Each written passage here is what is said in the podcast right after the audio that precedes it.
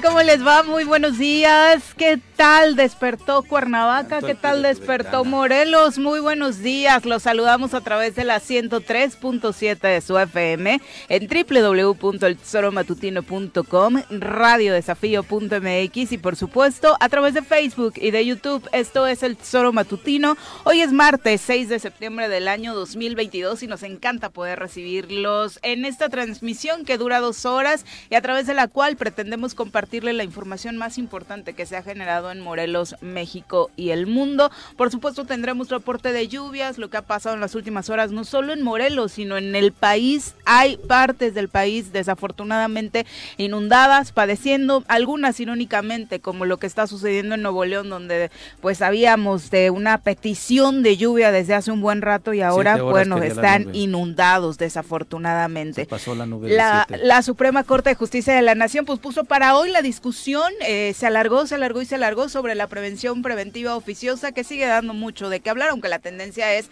que eh, termine aprobándose. Señora Rece, ¿cómo le va? Buenos días. ¿Qué pasó, señorita Arias? Buenos días. Mojaditos, ¿no? Hoy ya no tanto, ¿sí? Por allá por tu zona ¿Despertaste mojado? No, yo ya no despierto mojado. me pongo pañal. A eso me refería, porque Víctor Sánchez Trujillo te manda cada primero de enero. Me manda el pañal. Tu paquete de pañales para que no tengas problemas el resto del año. No, yo no, no amanecí mojado, no. Ya no. Qué bueno.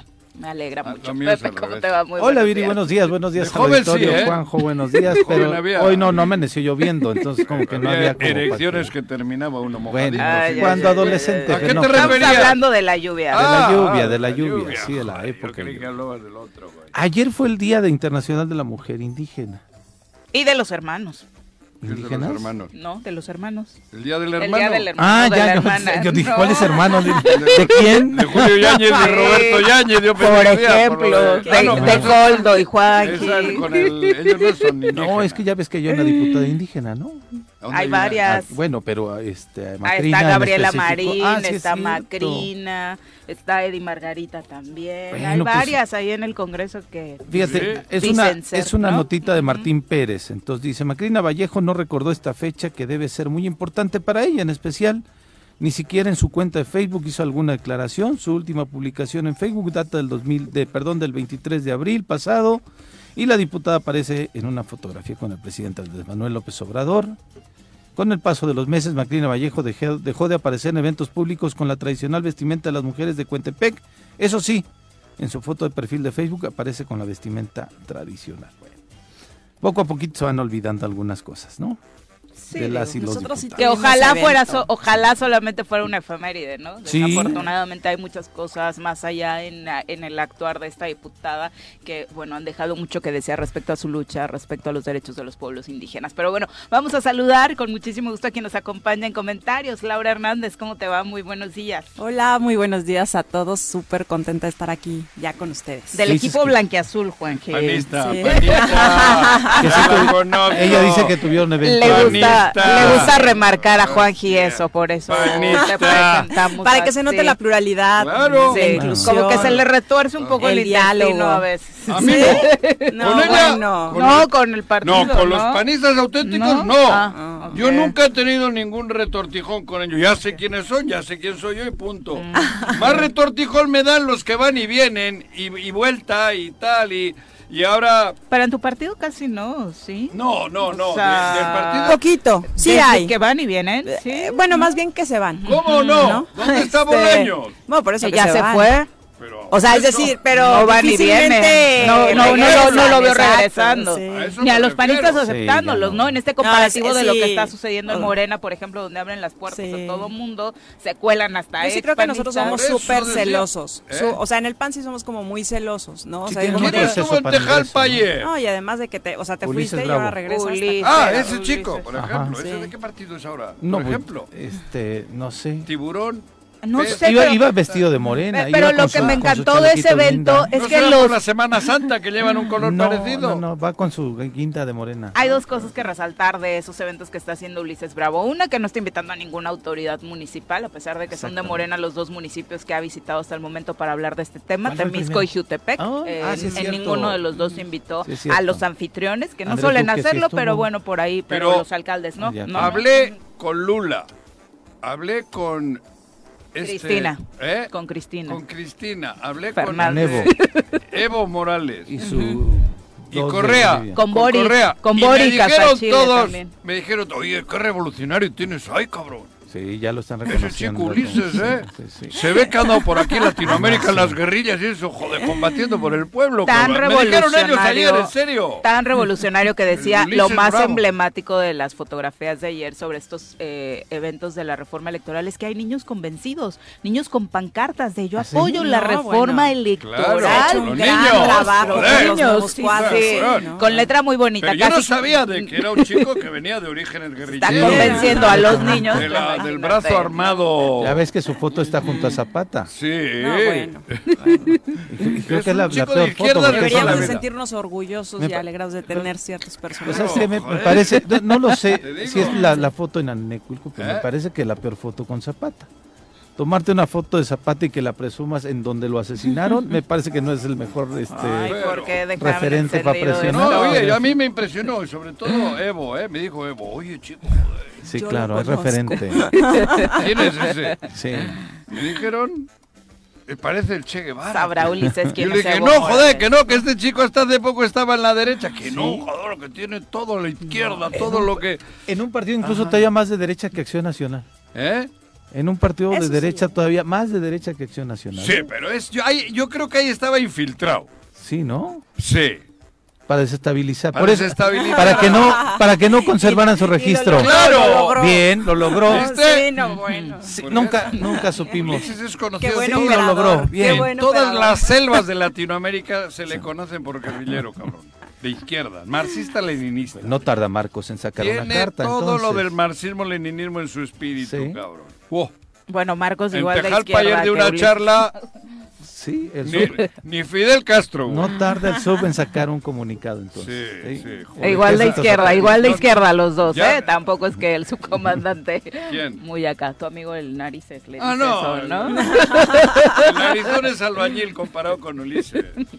Exactamente. Joder. Bueno, nos decías que en el ayuntamiento ayer sí tuvieron un evento para Ah, nosotros conmemorar sí. este, este día. Laura. Sí, sí, sí, tu- este, tuvimos evento. La verdad, yo ¿Por sí qué? debo de darle crédito a, a Ah, la la- por la regidora Wendy indígena, ¿o Salines, sí, Ah, que. Es, eh, es, es cuota eh, de la acción afirmativa. Y la verdad es que sí se ha puesto mucho la camiseta y, y nos convocó a todos ¿Quién? ayer.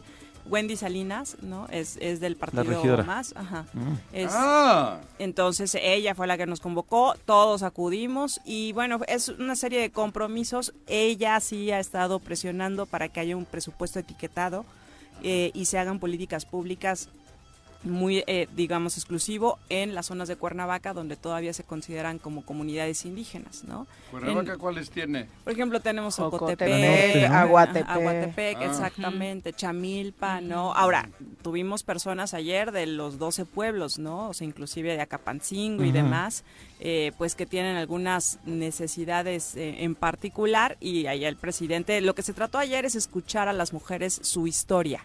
Más que hablaran los funcionarios públicos, escucharlas a ellas Su y de ahí. Exactamente, y de ahí ver qué podemos hacer. Pero sí, sí tuvimos nosotros una Sí, yo vi, actividad. vi sobre las eso. fotografías, vi todo el rollo. Y, y además el tema de eh, el comercio en Cuernavaca, que desafortunadamente en buena parte en el centro está relacionado con la actividad de las mujeres indígenas, que aunque no necesariamente es. muchas de ellas son originarias de Cuernavaca, han formado una comunidad muy importante. Sí. De hecho, prácticamente viven juntas en una zona de Cuernavaca todas estas familias. eh. Sí, así es, ¿no? Y además, eh, o sea, ver qué vamos a hacer también como, como sociedad para preservar el patrimonio cultural que se transmite a través de las mujeres indígenas. O sea, también esa es una realidad. Y hoy, pues, ya cada vez nos queda ¿Sabes? menos, ¿no? Sabes que de chavo íbamos un grupo de jóvenes con los hijos de estas mujeres Pero- artesanas a la catedral y la idea era nosotros ayudábamos a regularizar a los chicos y a las chicas con relación a cómo iban en su escuela convencional, ¿no? En su escuela eh, formal, en su educación formal y ellos nos empezaban a enseñar náhuatl. Eso te iba a Entonces, decir, es este, que había un intercambio es ahí todo choro. este, padre, ¿no? nosotros somos los indígenas de Europa, hablo los vascos.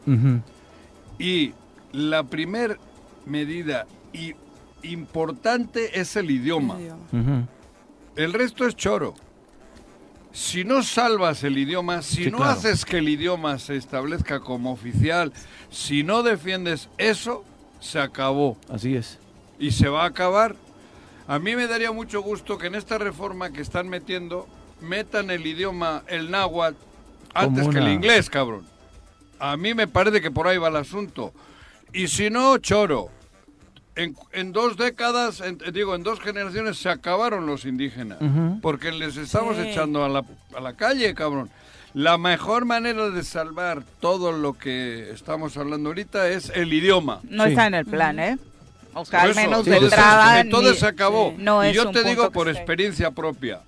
En, el, en Europa somos pocos los pueblos de, de- de- de origen así como es el vasco, que hoy en Pueblos día... originarios. Pueblos originarios, milenarios. El, el euskera es idioma oficial y lo hablamos dos millones.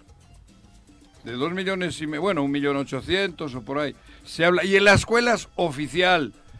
Ahí se salvó, ahí se va salvando Sí. el origen del pueblo vasco. Sí, claro. En México, si no hacemos eso, me tira.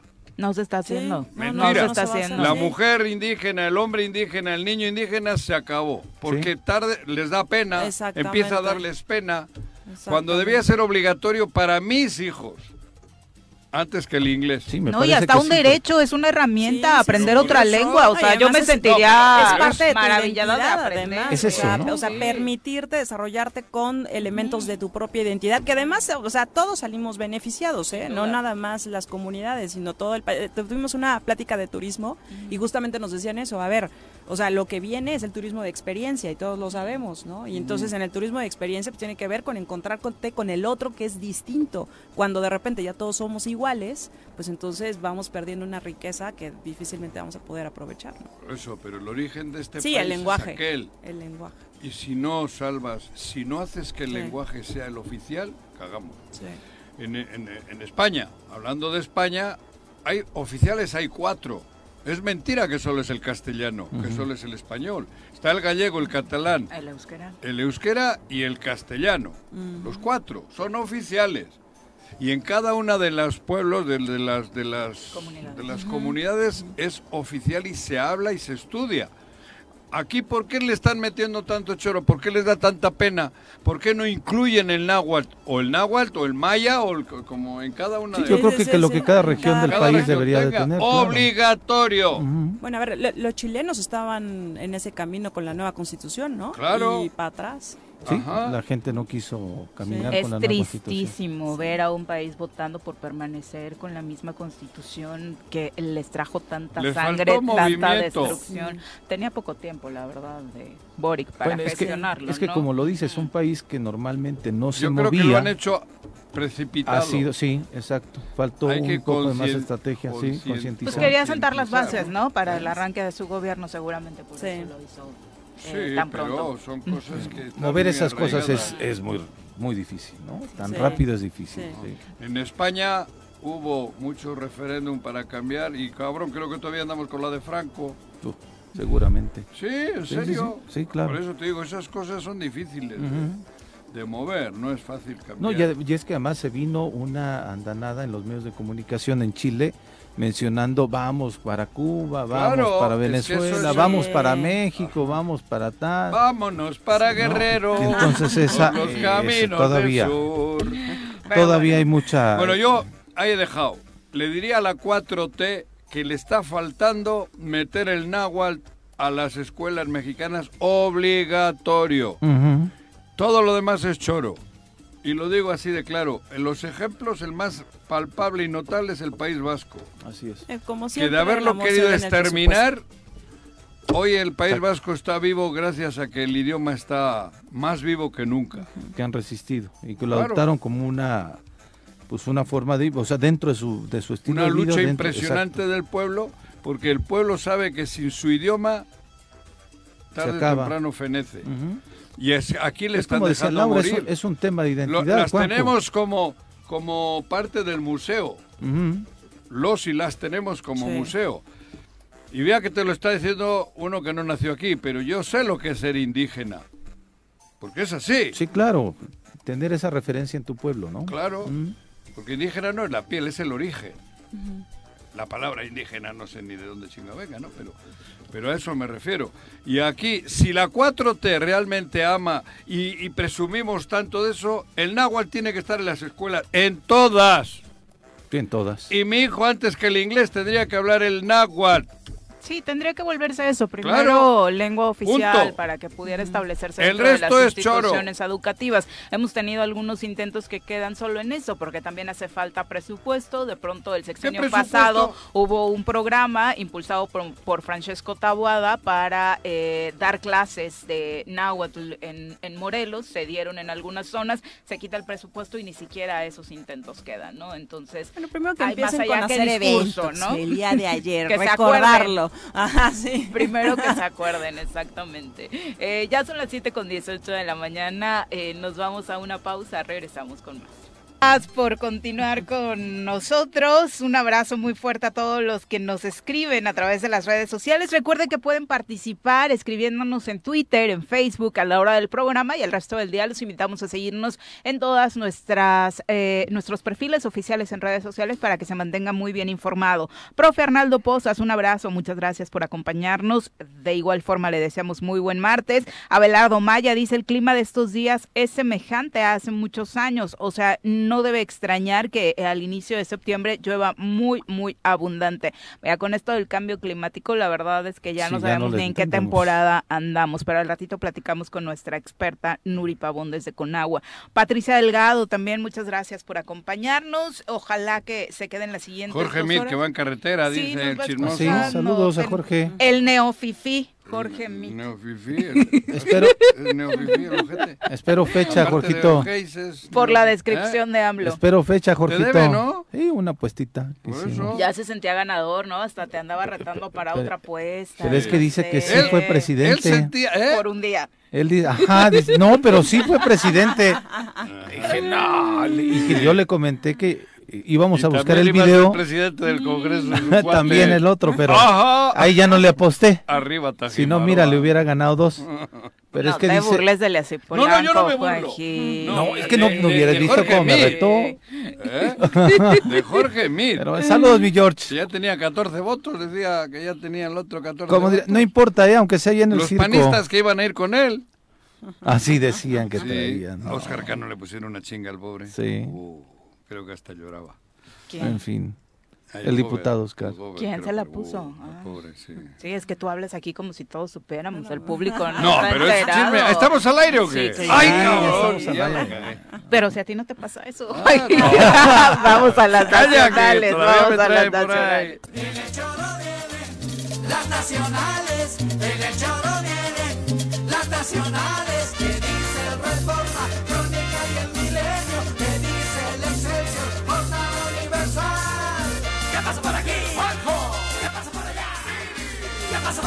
Juanjo. ¿Qué pasa por allá? Si hasta los. Bueno, cosas extrañas están pasando en la Alianza Va por México. Ahora justo que se está ¿Qué discutiendo tal? este asunto de la militarización, hay una iniciativa de la diputada del PRI, Yolanda. Yolanda de la Torre, para ampliar a nueve años la permanencia de las Yolanda Fuerzas Armadas de en las calles. Cántala. Yolanda. Hay otra cumbia. que- Ah, ¿no? hay otra cumbia. No, no sé. Sí, la de Pablo me Milanés, sí, pero hay una cumbia. Yolanda. Bueno, ¿Qué dice hay Yolanda? esta propuesta para ampliar a nueve del- años la permanencia de las Fuerzas Armadas ¿Qué en las calles. Amaga con romper la alianza, va por México toda esta discusión rumbo a las elecciones de 2023 y 2024, pues las dirigencias nacionales, tanto del PAN como del PRD, expresaron ya públicamente su molestia e incluso exigieron al dirigente nacional del PRI, Alejandro Moreno, mejor conocido como Vandalito, que se dé marcha atrás a esa ¿Cómo propuesta Vandalito? o bien se. Ah, alito, que Malito. se fije una posición en contra de esta propuesta si es que no coinciden con la postura de la diputada. Los dirigentes nacionales del PAN y PRD, Marco Cortés y Jesús Zambrano, exigieron a Alito Moreno cumplir su palabra sobre la moratoria legislativa para no permitir esta reforma a la Constitución que mantenga la militarización del país, cosa en la que el PRD y el PAN dicen estar en desacuerdo. ¿La romperá, Sí, Laura? sí. Mira, yo, yo le tengo confianza todavía al, al PRI, me parece que puede ser un hecho aislado. Cuando estás ahí, a ver, a ver, Yo también abrí los ver. ojos así del Cuando cuando cuando, estás ahí en la Cámara de Diputados, te das cuenta de hay cada, a cada iniciativa, hay cada iniciativa de cada diputado que, mira, O sea, ¿crees que se haya- esta diputada se ha yo saltado las creo que trancas? sí, que se, o sea, Lo que, que, fue de y lo presentó. ahora es como para No, lapidarlo. a ver, y, y yo creo que al final el bloque priista, pues sí se va a mantener con la alianza. Yo esperaría eso, porque además eh, discutir, mira, yo, yo sé muy bien, no me voy a meter en camisa de once varas, discutir desde el PAN la militarización o no en tema de Guardia Nacional tiene que ver más con el Estado de Derecho, ¿no? O sea, de que si es Pero- inconstitucional o no. A ver, a ver, yo no te ¿No? entiendo. O sea, Felipe Calderón No, por presumía, eso. iba, venía y Por ustedes le aplaudían eso. para todo. por Él eso. militarizó sin en la ilegalidad, diríamos, sin, sin, sin hacer lo que había que hacer. Andrés Manuel está queriendo hacer las cosas legalmente. Ustedes militarizaron el país. Ay, Y tú también que acabas de decir, está haciendo lo mismo que Felipe, pero diferente. Ah, No, sí, sí, sí. no, no, Felipe, eh, igual el que Felipe te dio el... López Obrador Felipe está- casi dio un golpe de Estado con el López ejército. Obrador está militarizando al país más El allá del tema de la Guardia Nacional. disculpa. Les está dando No, no, lo- el está tema de los aeropuertos, los está poniendo a construir. hicieron O sea, ustedes. no, Pero el- AMLO el- dijo que no iba a permitir que se militarizara Es- durante El país está militarizado. Felipe Calderón, ¿cómo no? Eh, o sea, el ¿Quién país- patrulla las calles de Cuernavaca? Ah, de bueno, las- sí, sí, sí, pero es decir, o sea, lo Ay, está ay, ay, haciendo ay, ay, ay. con un impulso mucho El más importante por parte de presumía López militar Obrador. Y la hostia desfilaba vestido. Le quedaba grande la camisa, me acuerdo. Se la dejaron de un- No, una es- camisa de uno A de ver, uno- de- Para mí de es- este- ¿Y AMLO con quién ha desfilado? También Con el mismos. ejército. Digo, Sí, con los Eso, mismos, a mí- pero a mí me parece- pero- ha hecho pero- contratistas. pero que ustedes ahora quieran decir que eso está mal cuando ustedes lo impu- No, Hablo lo, el que nosotros, lo que nosotros estamos diciendo ¿Qué? es que es inconstitucional. O ¿Y sea, por qué lo hicieron? ¿Cómo?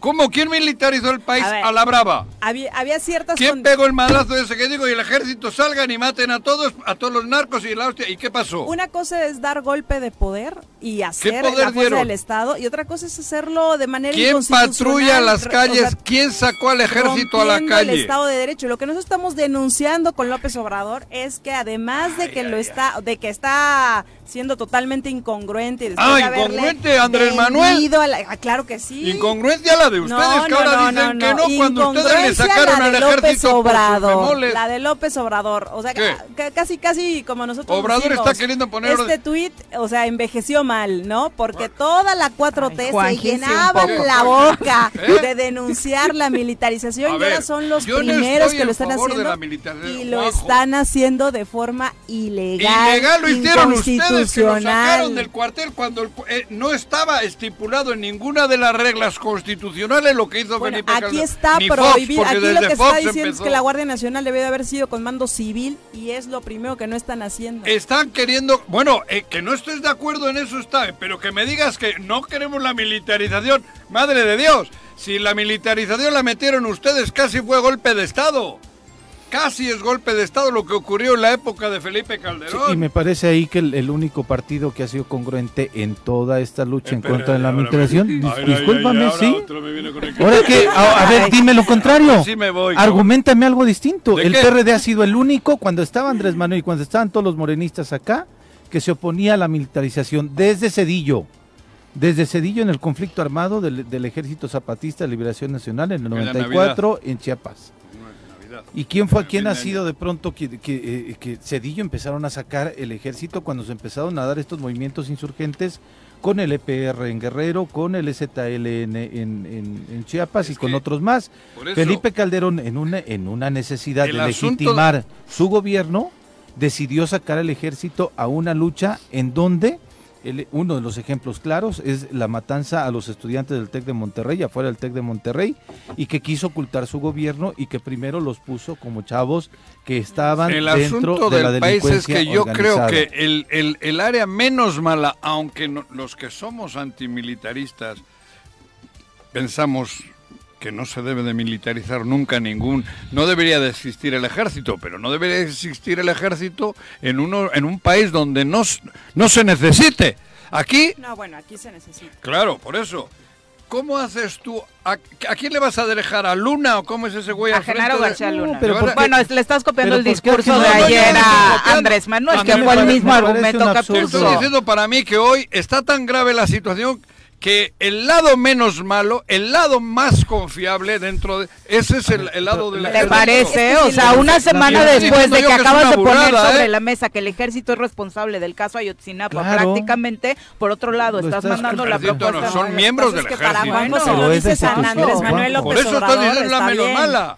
Pero si lo dice lo, este, Pero ¿por qué Felipe no se queda pues como Guardia mal. Civil? O sea, ¿por qué yo no, no entiendo por qué ese afán de llevarlo a, a- a la, a la, a la- a las- al área militar? Me parece que la Guardia. Nacional, la Guardia Nacional la creó Andrés Manuel López Obrador para justamente Disolver fortalecer la, la que Ahora, estaba también, ya más... Sí, perfecto, la para- Porque estaba podrida la, y la la federal. mayoría de los de los integrantes de la Guardia Nacional y se denunció en su momento son ex eh, este, integrantes del Ejército Exacto, Mexicano. ahí está el tema, ¿Ya sí. para qué? El, el, el mando incluso de la Guardia Nacional es un exmilitar.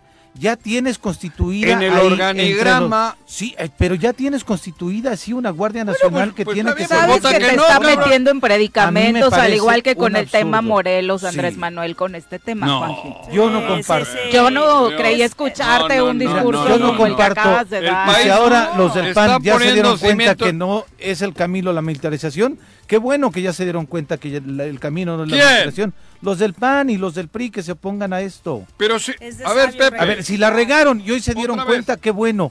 A mí me parece, Juanjo. Otra vez. A ver, Sacaron si- al ejército tipo golpe de estado y ahora me vienes diciendo que ellos son los buenos ahora No, yo no estoy Pero no pongamos palabras en su boca. Están en contra no de la de militarización. Andrés ¿Es Manuel. esa la Ah, bueno, postura? está bien. Estamos en contra de cómo está De Andrés haciendo Manuel. este proceso de la militarización. Andan la ustedes 4T. mermándole a Andrés Manuel y O está sea, bien. es en contra del proceso, no de la militarización, Es que lo Laura. O sea, lo que sí creo, a ver, yo en lo personal, yo sí creo que se tiene que echar mano de las Fuerzas Armadas en situaciones en, de este país, en regiones de este país, en donde la, Claro. la inseguridad está rebasada, por supuesto. Y es el, mis, es el mismo principio que utilizó Felipe Calderón. O sea, no es distinto a lo que tú me estás argumentando sobre que no es distinto. López Obrador. ¿Cómo está el país? Ahora, la diferencia es la congruencia, lo que le vendieron a la gente. ¿Para qué le dicen a la gente?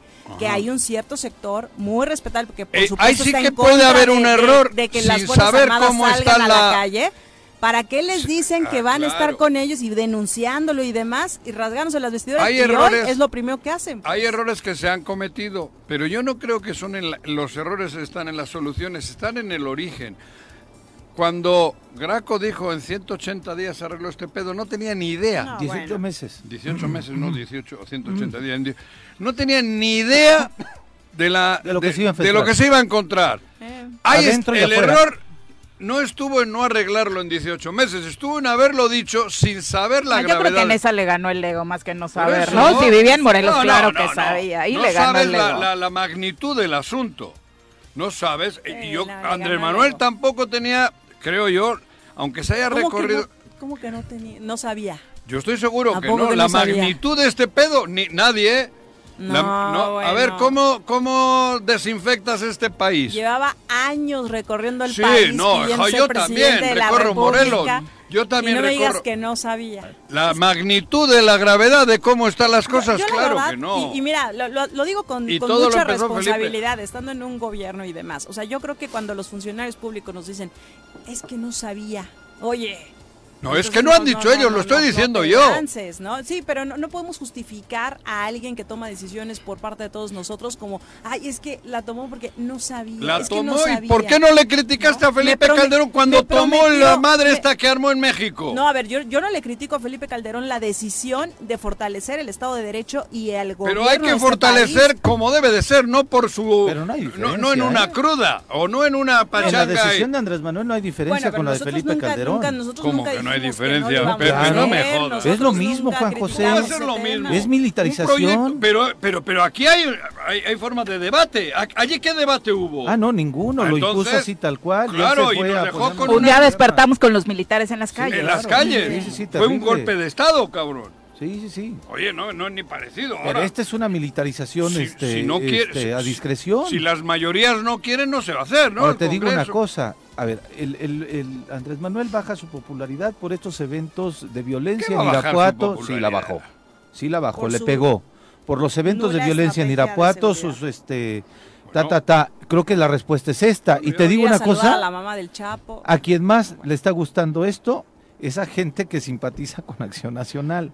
Porque a la gente, empresarios y demás, ahora decir... A los empresarios ahora no quieren, eh, no, están en contra de la no, no, militaridad. No, no. me jodas. No, no, si no. eran los que fomentaban la Por- e- militaridad, los empresarios. Te estoy dando Lo la que razón. no quieren es un cambio ideológico en A el ver, Juanjo, país. te estoy dando la razón, pero el cambio ideológico no viene con la Guardia Nacional yéndose a la Sedena. Bueno, ¿eh? yo no estoy diciendo No, que venga es que el cambio en la forma de, de- que, de que este sí, país quien, que no, quien está festejando más que los militares vayan a las calles es mucha gente que simpatiza con Acción Nacional. y diciendo que Claro, ¿qué? los ciudadanos. No estoy hablando de Acción Nacional.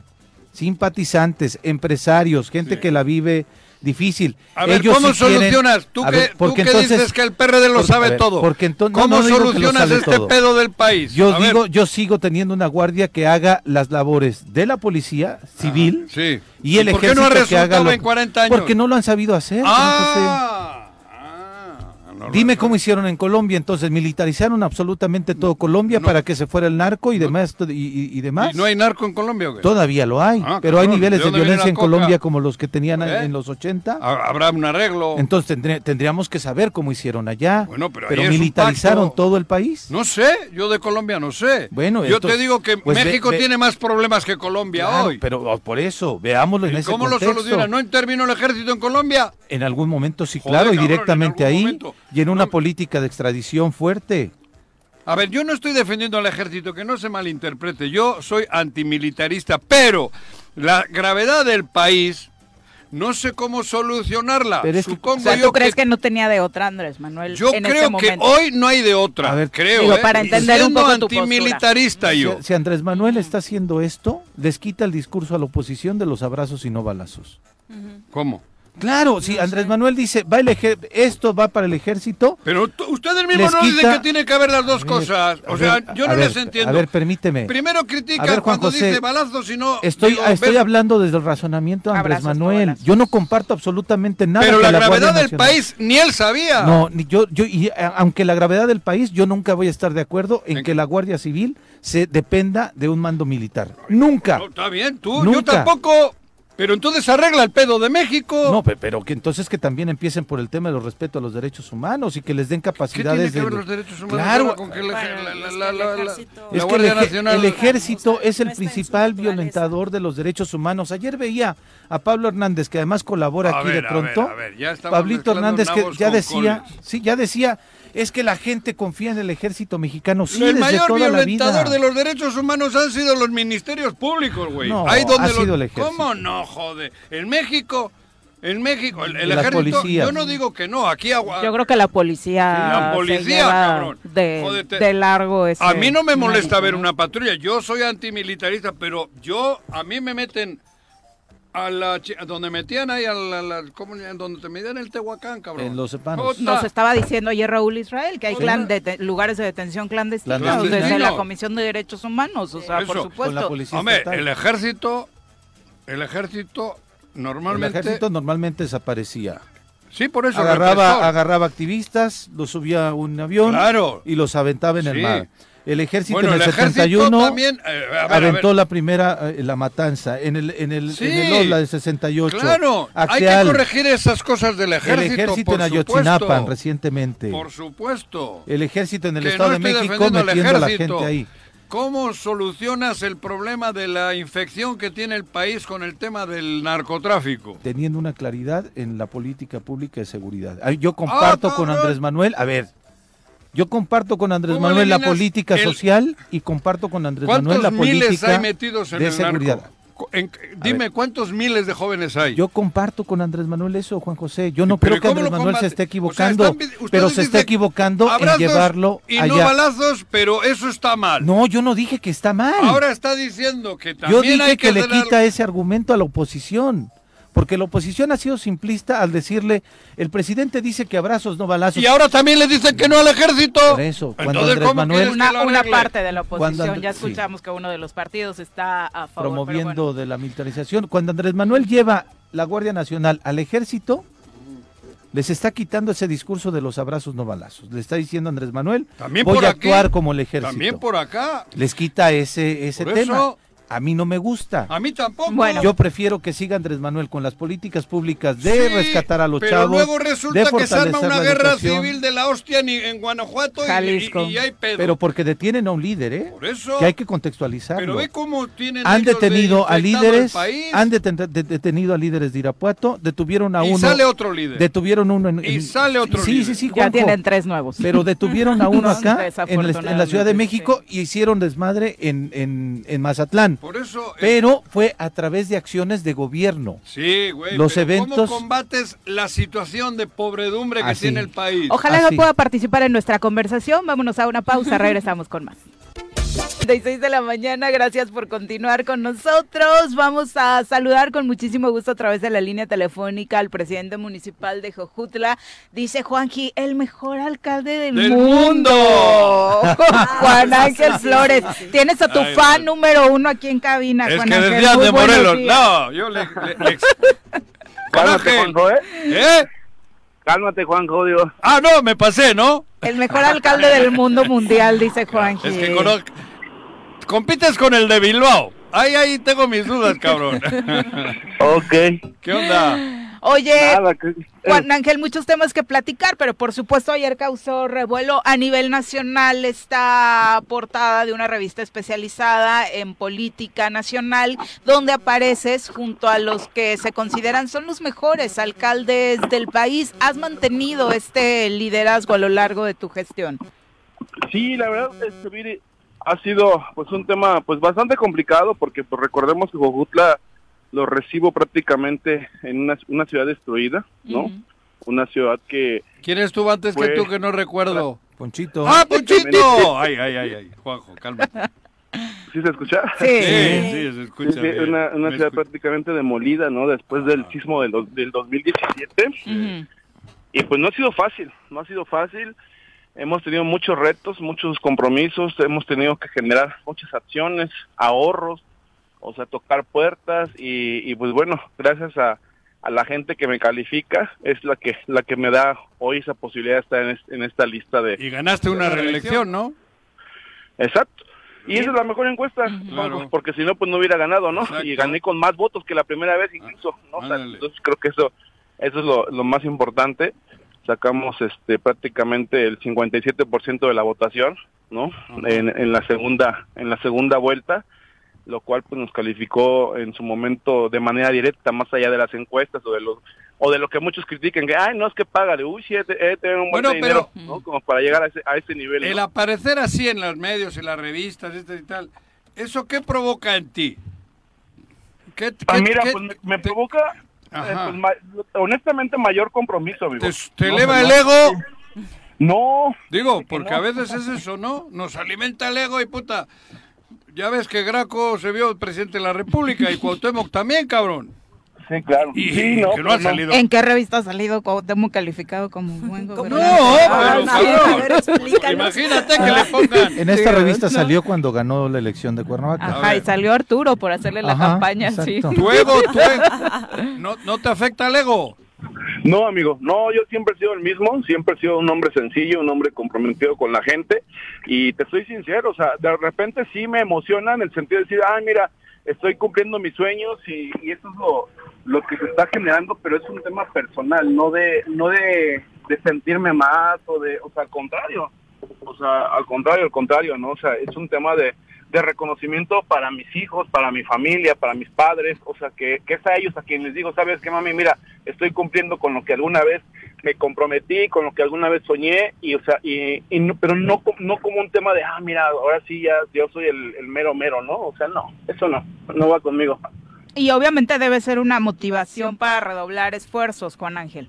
Sí, totalmente, amiga, porque la verdad es que son, son más los detalles que tienes que andar cuidando, ¿no? O sea, la verdad es que no puedes tener fallas, o sea, cuando ya, está- ya tienes una calificación de este tipo, pues evidentemente tienes que, que ser todavía más, más pre- este, precavido. De hecho, la verdad es que sí hay, hay una motivación muy fuerte, pero también una gran responsabilidad que es la que tengo que estar generando todos los días, ¿no? Revisando acciones, o sea, ayer le, ayer le- le hablé con él, no hablé, le regañé, la verdad, no, a mi director de mercado, porque fui a pagar el agua potable del, de, ahí del local de mi jefe, ¿no? Y le digo, oye, le digo, ¿cómo es posible? Se le digo, pues ve cómo está, ¿no? O sea, no, no puede ser, ¿no?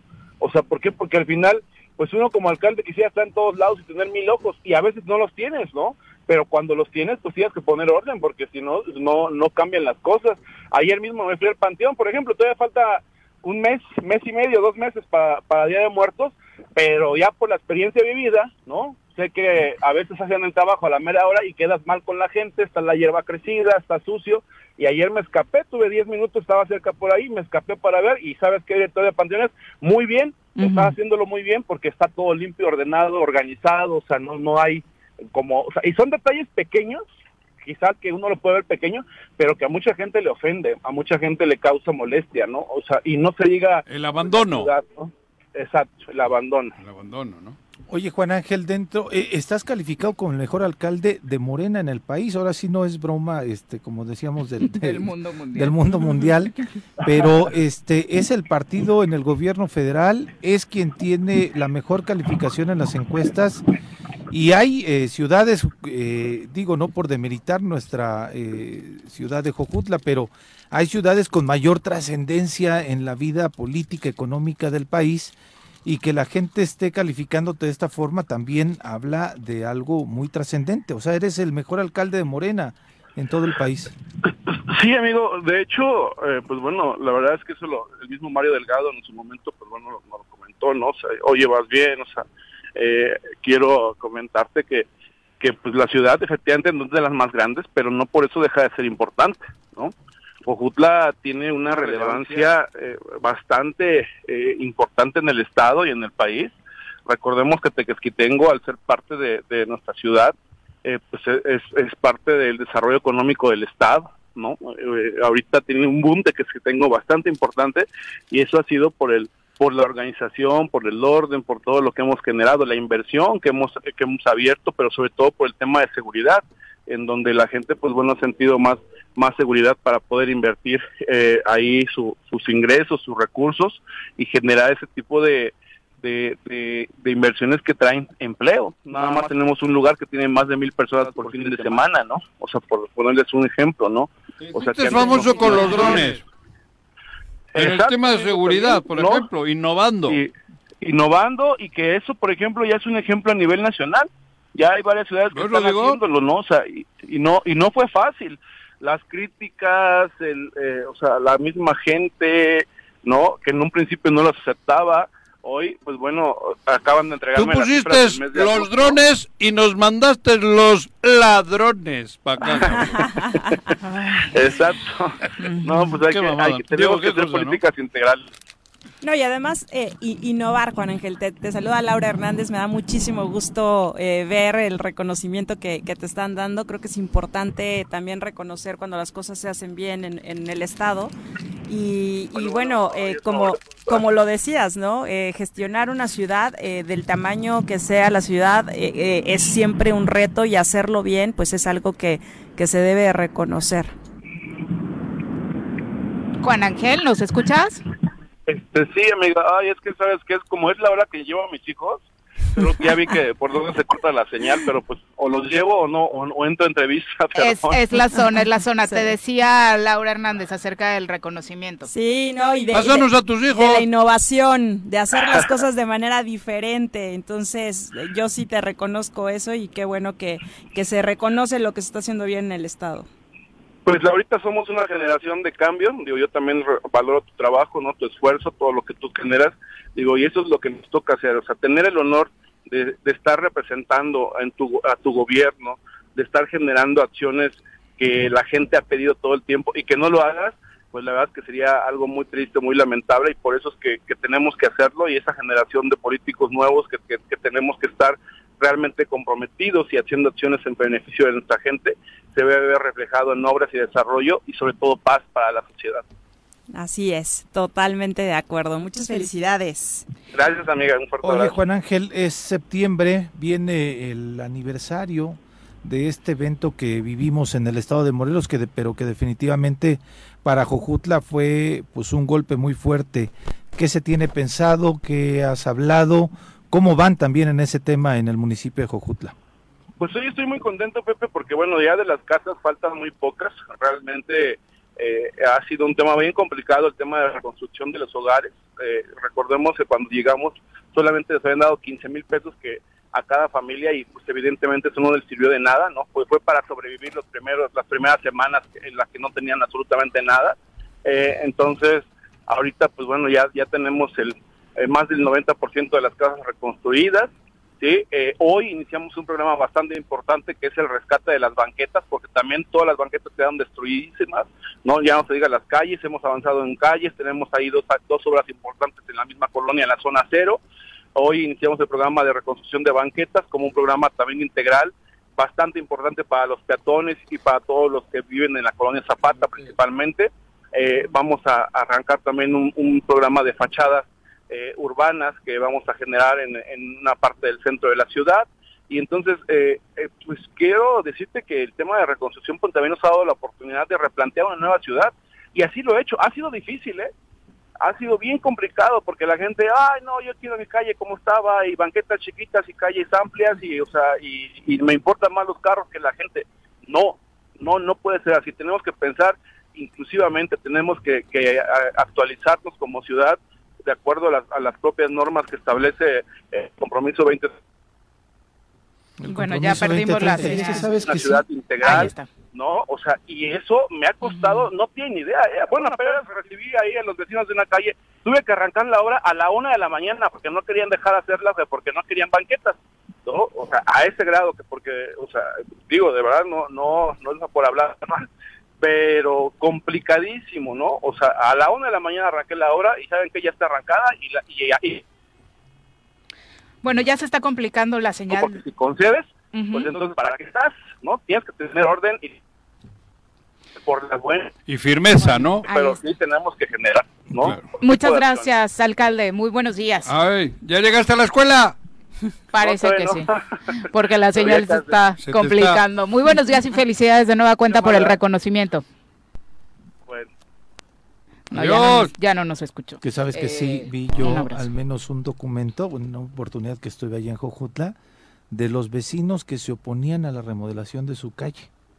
No, es, ah, es, es incre increíble, ¿no? Es normal. Porque además ves las calles que han intervenido. Hay gente en que, el no mismo se, estilo. que no quieren que arreglen los baches. ¿Sí? Porque, ay, llevan a los niños a la alberca además, ahí, cabrón. No, porque además, no, no me quiten la alberca, tienen enfrente de casa. Cabrón. ¿Sabes? Mira, ¿qué pasaba? De pronto en, en, el, en el mercado de Zacatepec cuando se les lleva hacia esta parte del, del, del, estacionamiento del Coruco Díaz para que ahí se instalen, había un estacionamiento ahí a un ladito y entonces quienes ocupaban la mayor parte del estacionamiento eran los propios comerciantes. Uh -huh. Entonces les decíamos, maestro, pues mejor darle el estacionamiento a tu cliente, ¿no? Claro. Para que vengan más. No. Fue una resistencia, Juan. El cliente ya estacionará. Ya sí, ya, a ver, ¿dónde? No, déjame. Fue una resistencia claro. encañonada. La resistencia al pero cambio. se logró, sí, ¿no? Sí. Y entonces se dieron cuenta que efectivamente más clientes llegaban. En una de estas calles el pretexto es justamente, era que pues al hacer más grandes las aceras, las, sí, las, las banquetas, este, ya no se iban a poder estacionar los carros de sus clientes para claro, los negocios. Claro. Pero ¿cuáles carros de sus clientes eran los vehículos de los propios de propietarios de este, no, estos locales? ¿No? no por, por eso le, le, aplaudía a Juan Ángel, o sea, el hacer las cosas distintas, desde comunicar de una forma distinta, que me parece que eso es algo que Juan Ángel lo hace muy bien, eh, hasta, hacer, hasta hacer la gestión de gobierno y proponer cambios, híjole, la verdad es que es un tema complejo. Bastante, bastante complejo, por supuesto, y ahí está el reconocimiento, es Luis Donaldo Colosio de Monterrey quien encabeza parte de este listado, también está otro viejo conocido nuestro, ex colaborador de este programa y alcalde de Zitácuaro, Toño Ixtláhuac, en esta eh, lista Toño, Toño, precisamente Era de exacto de los mejores alcaldes. ¿Tú? Me debe pues, una comida. Márcale, no, pues márcale. No, márcale. Felicítalo primero. No, ya estamos. Ah, digo, por el, la, la, revista. ¿Qué revista? Que aparece en esta misma Ah, revista. también está la revista. No, es lo que está, estoy diciendo. Es lo que está diciendo Viri, Voy a hacer una revista yo, cabrón, y le voy a poner. Ay, concéntrate, Juanji, volvemos. Mañana vámonos directito al reporte del clima y ahora pasamos con sus comentarios que ya vi que se prendieron con el tema de la militarización. Sí.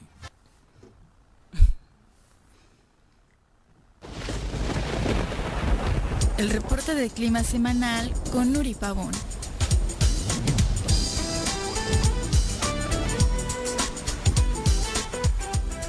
Querida Nuri, ¿cómo te va? Muy buenos días. Hola Viridiana, muy buenos días, un gusto saludarte, también un saludo por supuesto a tus compañeros y un saludo en especial al auditorio deseándoles un excelente martes. Muchas gracias, Nuri. Oye, se me olvidó la sombrilla, ¿debo preocuparme?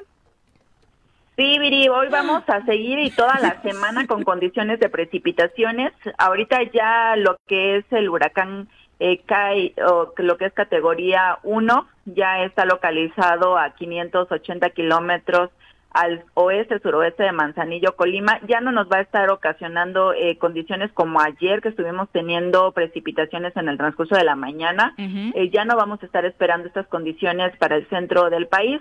Eh, ahorita estaría generando su banda nubosa inestabilidad para lo que es Baja California Sur y todo lo que es la península de Baja California, el noroeste y para nosotros en el estado de Morelos estamos teniendo un canal de baja presión, vamos a seguir con condiciones de inestabilidad, eh, cielo medio nublado a mayormente nublado, no vamos a estar esperando tanta nubosidad como el día de ayer, vamos a estar alcanzando para lo que es la zona metropolitana de Cuernavaca temperaturas de 26, mínimas de 14. En lo que es la zona de los altos en Huitzilac temperaturas de 9 a 20. En la zona oriente para Cuautla temperaturas de 15 a 27 y en la zona sur Jojutla temperaturas de 20 a 31 grados centígrados. Las lluvias el día de hoy a partir de la noche vamos a estar esperando las de mayor intensidad estaríamos teniendo acumulados entre 25 a 50 milímetros, no se descarta alguna puntual que pudiera superar de 50 a 75.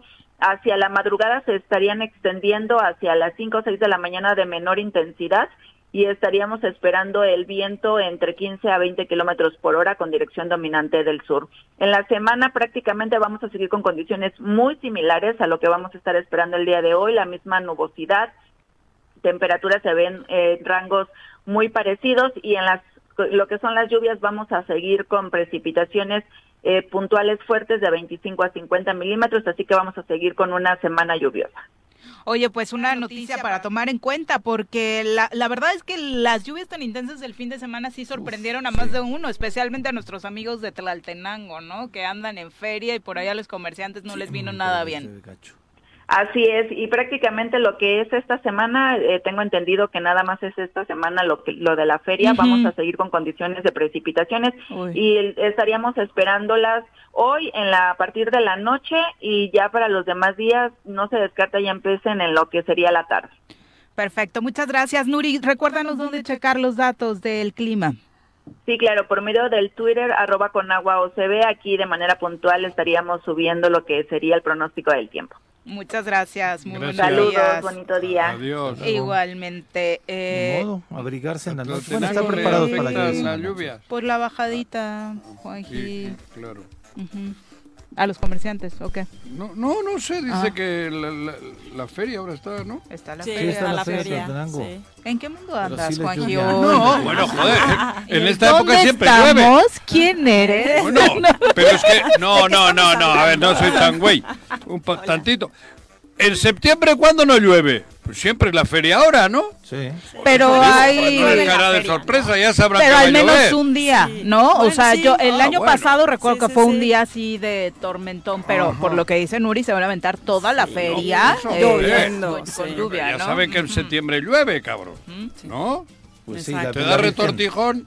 la Virgen de los. Milagros no previó eso. ¿eh?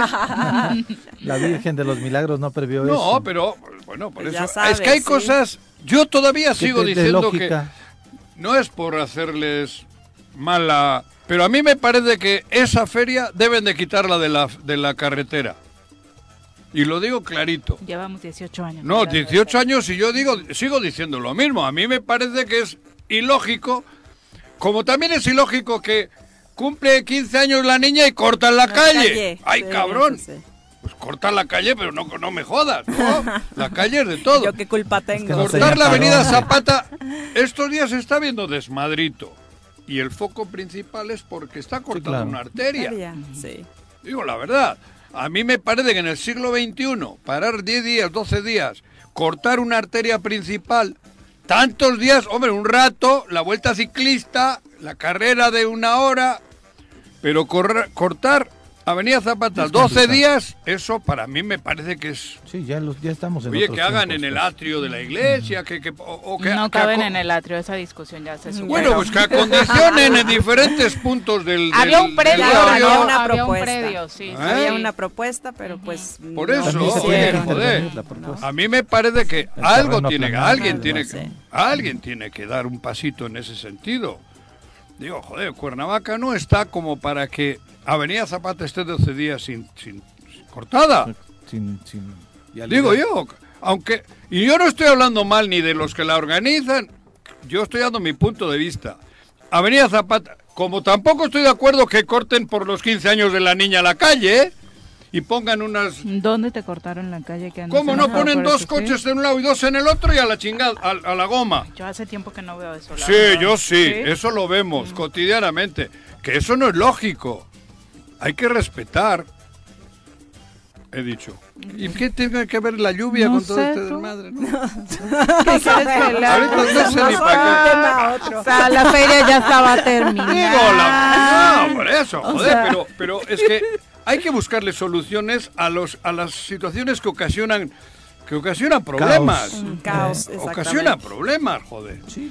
Beneficio de pocos, problemas de muchos. Bueno, algunos comentarios del público, dice Jorge Armando Arroyo, siempre muy participativo. Prianistas, muy buenos para criticar la militarización y abordar el tema burdamente cuando fueron ellos quienes sumieron al país en la violencia y en la inseguridad.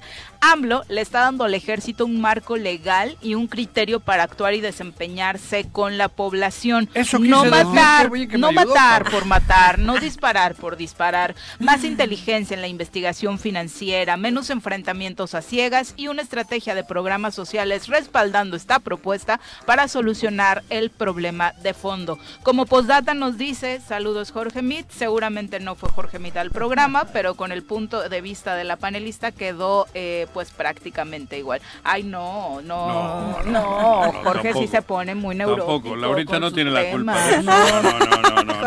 Ay, no pone se muy neurótico. No se. Sí, se sí. pase. Alejandra González Segura, un abrazo. Eh, también para Leonel Jaimes dice, la izquierda es inflación. Hambre, represión ahora, persecución política. Juanjo, gracias a Dios, hoy tienes en cabina a una persona que, bueno, sí tiene puntos de vista eh, que sustentan Claro, esta postura. claro. Gracias a que yo soy de izquierdas, porque en los de derechas difícilmente se puede hacer esto. Carlos Aguinaga dice, de nada sirve el país con militares, con una política de abrazos, no balazos, solo están ridiculizando al ejército. Abelardo Maya dice, la sociedad necesita seguridad pública, independientemente si la policía se militariza, a los ciudadanos eso no nos interesa, a nosotros nos interesa estar seguros en la calle, en la casa, al salir con la familia. ¿De qué sirve de que se que se militarice o no, si no vamos a tener seguridad. La delincuencia ha rebasado no solo al gobierno de AMLO, sino también a todos los, anteriores. Ahí vienen de un sector salvar que se llama ciudadano, de la sociedad. de la sociedad. Los engendramos nosotros. Ajá. Por eso digo, primero tenemos que hacer una sociedad mucho mejor que la que somos.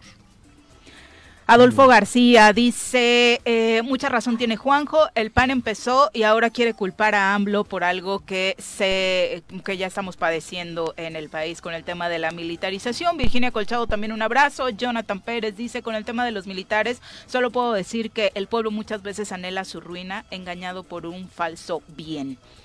¿Será? Aplicará en este caso. Ángel Naco, eh, bueno, así firma, dice la Guardia Nacional es de los proyectos más mediocres que ha tenido este gobierno. No, claro, porque la federal estaba toda madre. Joder. Silvia Aguilar, saludos. Madre mía, veías un federal y te daba chorrillo. Leonel en la autopista, cabrón. Te pasa un tip, Laura dice, es mejor dialogar con un testigo de Jehová que con un chairo resentido como el que está en ¿Yo resentido? Chale. Ay, lo de chairo ya no le enoja. No. le enojó lo de No, resentido. a ver, a mí no me molesta que me digan Chairo si equivale a ser simpatizante de Andrés. No, Ya, no, equivale. si él- me puedes decir lo que quiera. Yo claro que simpatizo con Andrés Manuel y con la 4T. No tengo ninguna duda. Aquí no leemos troles, pero Juanjo se empeñó. ¿Qué? Dice una cuenta que no voy a hacer famosa Ah, que- en Twitter. Dice, a Juanjo no lo van a cambiar de opinión. Ahora es Sam Lover, pero el amor se acabará cuando deje de recibir dinero. Si no, pregúntenle a Galloso y a Cuauhtémoc. a los dos les picó los ojos. ¿Por qué te gusta que te lea estas cosas? No, no, yo no te he dicho que leas, cabrón. Leído? Ay, ¿quién es este? No, ¿De dónde salió? yo no iba a leer. Tiene 500 seguidores. No, pues, a ver, pero a ese baba le voy a decir que gracias por poner eso, porque justo el gobierno del estado del país no me ha dado un centavo nunca en la vida hasta hoy, ni uno, ni Andrés Manuel, ni uno. Le hemos entrevistado aquí de corazón. Cuauhtémoc Blanco estuvo, yo tuve convenio cuatro meses, creo, con el ayuntamiento, cuatro meses. Yo me retiré porque si yo hubiese sido normalito, le estaría chupando los zapatos y tendría convenio, mi querido amigo. Lo mismo que has dicho de Galloso, de Graco. ¿Alguien más? No. No, nada más. No. Graco ni lo menciono. No, pero tuve convenio con Graco. un ratito al final. Un ratito al final. Y jamás le, le- le limpié los zapatos con mi lengua, ni a Graco ni a Galloso. Esa es la característica del choro, mi querido amigo. Si fuese la me eso, hoy estaría yo cagado de dinero. Y no tengo un centavo. Y Amén. tendría a Marta de baile a la vez. no a mí. Amén. No, Como algunos. verdad, joder. Estos troles de la mierda, que son ellos. Cabrón. Si no tengo yo convenio con los gobiernos eh, desde hace un chingo de años. 8 con 15, vamos a Joder, entrevista, ya ya, nos acompaña en Cabi. Tú fuiste el traumado con ese troll, ya te dije que no los leas No, no y los bloquees. que- que yo no sé quién es troll, ese quién es. Saludamos con muchísimo gusto. No, pero ese troll detrás tiene un dedito, eh. Sí, todos, Juanji, todos. A la empresaria morelense Meggy Salgado, que siempre es un gusto recibir en cabina. Meggy, bienvenida. Gracias y yo siempre también con mucho gusto de estar aquí compartiendo con usted. Lo agarraste de malas, Meggy. No. a ver, vamos a respirar. hondo, Así, antes es de humor empezar. natural, No, no, esa no, es no, parte de su personalidad y Sí, encanto. no, no, no. Yo conozco evento. su, es parte de su personalidad. Ajá. Pero ayer también, otro susto que me llevo. ¿Qué te pasó? A ver. Me invitó Mae Meggy a un evento bonito ahí en el Al auditorio Solco. Topan Solco, sí. Llego y de frente los Al escoltas del gobernador. Ah, Dije, la madre, ¿qué hago aquí, cabrón? Tenía evento casi a Subido la escaleras, veo a ese pelón que siempre anda con él. Ajá, Digo, al- ajá, al sí, escolta. sí. Y dije, la madre, Meggy, ¿qué me ha hecho? ¿Dónde me trae, cabrón? Meggy sería incapaz. No, por eso, pero Es luego ya vi que eran dos cosas distintas. Joder, Sí, es que se hicieron. Se hicieron, yo también estaba preocupada porque curiosamente, Yo también estaba preocupada. sí, te voy a decir, curiosamente, nosotros llevamos meses planeando esto y curiosamente, El mismo día. el mismo día, misma hora, mismo lugar y, algo y mismo tema. El mismo tema, exactamente. Sí, entonces sí, la verdad es Ahí que fue una confusión. fue confusión. Yo no sé por qué no debieron haber, yo desde mi punto de vista, yo no soy la que administra ese espacio, pero no debieron haber permitido que se hicieran dos cosas tan similares a la misma hora Pero con en el mala mismo lugar. leche. Yo, yo lo digo, con muy mala Ay, leche. ¿crees? Puede ser. No, no. Es que era. Ayer fue lunes, ¿verdad? Lunes. Oye, raro. luego yo me di cuenta y dije, ¿qué habrá, habrá habido aquí? Bueno, a mí misma grande? no me dejaban entrar cuando llegué. ¡Eso! Entonces me dijeron. Pero a mí me miraron "No, feo, a ti viene". no, cabrón. Sí, no, bueno. Dije la madre, ahora ya, ya, ya la. ya Sí, hubo una yo. confusión, pero fíjate que yo eso creo antes de abordar el tema, porque yo no quisiera perder algo tan No. importante No, no. En, en esto, pero te voy a decir que sí es interesante que a partir de que eh, yo desde hace un mes empecé a planear esto de las invitaciones, Sí. este es un proyecto que lleva un año de trabajo, pero desde hace un mes esto ha movido a mucha gente y ahora mucha gente está en todos los ámbitos hablando de turismo. Y qué bueno, ¿no? O sea, me da gusto que las personas que, que tienen Si una... no es turismo a Casa Manzano, es turismo a Morelos. No, o sea, es más, te voy a decir algo que sucedió. Que a la hora de la presentación me doy cuenta que no puse nunca el logo de Casa Manzano ni nunca anuncié nada de Estaban Casa Manzano. menos el tuyo, Exacto, cabrón. o sea, así de sencillo fue. O sea, Las no. mañanitas, el otro y tal, y no Todo el mundo, y sí, y Manzano nunca lo puse. O sea, no, ni hablé ni toqué el tema de mi lugar. No, porque no ese es el hoy, caso. ¿eh? Te Sí. toqué yo. Pero ojalá y quienes tienen la responsabilidad hicieran No, algo, más de- que, algo más que hablar de turismo, porque les toca hacer otra Pero cosa. vi que ¿no? en tu evento Sí. estábamos muchos morelenses, muchos Sí. y gente, digo, conocida de Cuernavaca, y en el de él eran cinco. ¿Te digo quién es? Él. Pues su gabinete. ¿Quién crees que estaba? Mercado. Víctor Ah, Mercado. ¿Eh? Víctor Mercado. ¿Cómo? Sí, no sé. Los vimos. Juanji. Fueron a estrenar unos Mercado, lentes güey. 3D.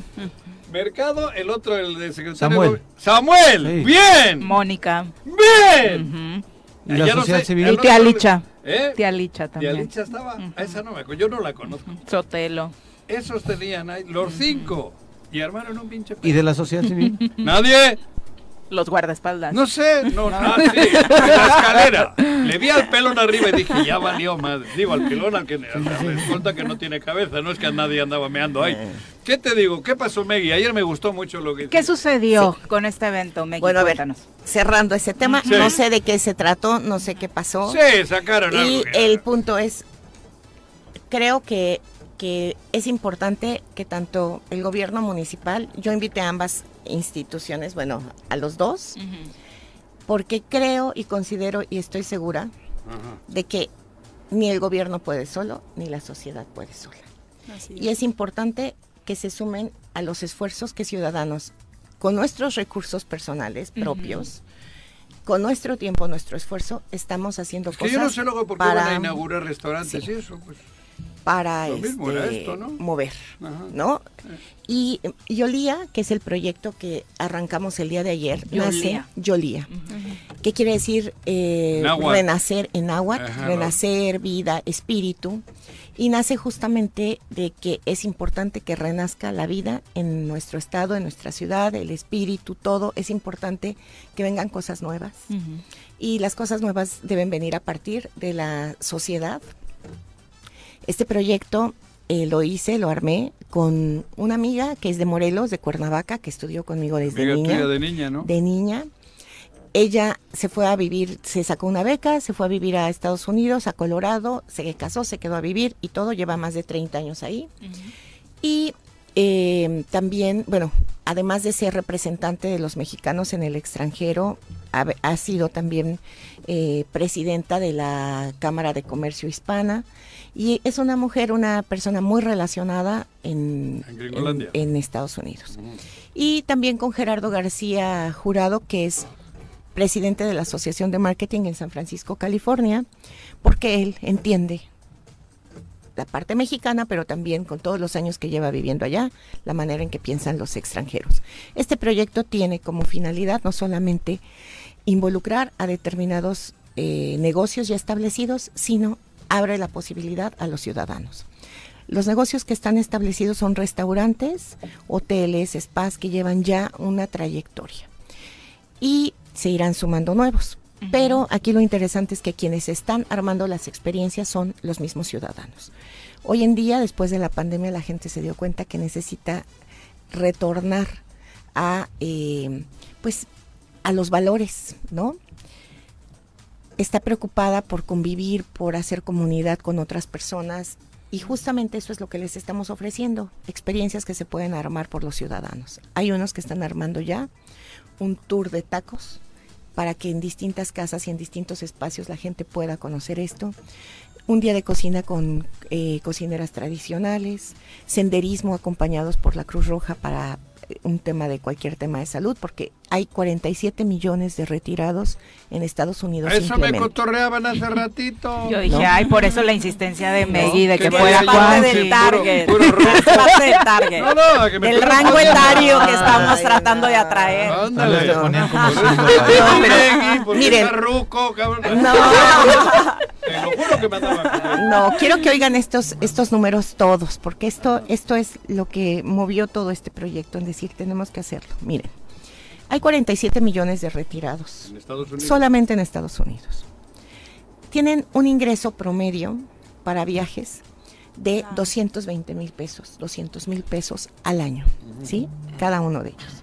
Lo cual, si nosotros lográsemos traer el Vas a competir con San 0.02%, Miguel Allende.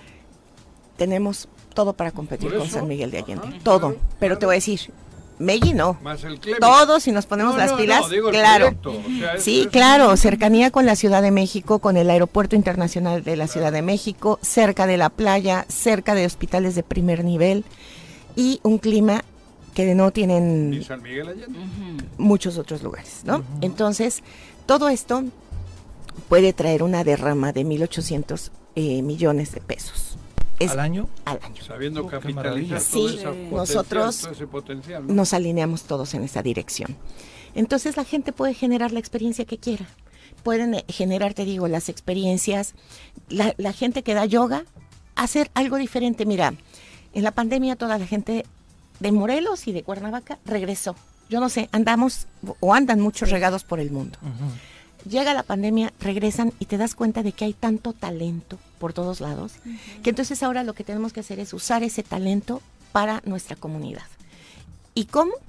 Armando experiencias que además, esto es un punto importante, no es nada más como que yo ya voy a hacer tra- eh, de transporte o yo ya voy a hacer esto, no. Hay que pasar por una certificación. La certificación la está haciendo una empresa que lleva más de 25 años trabajando en certificaciones de primer nivel con grandes y pequeños eh, negocios. Y la idea es que esto nos garantice la integridad, la seguridad y la excelencia en este proyecto. Entonces, tienes una experiencia, adelante, la revisamos, la certificamos, vemos las áreas de oportunidad, porque debemos de manejar valores, estándares de calidad y protocolos de seguridad. Todos los que participamos en el proyecto. O sea, viene un visitante de algún lugar y no lo vamos a mandar a cualquier lado, lo vamos a enviar a los lugares donde nosotros sabemos que van a estar bien cuidados, atendidos y que todo va a estar en orden.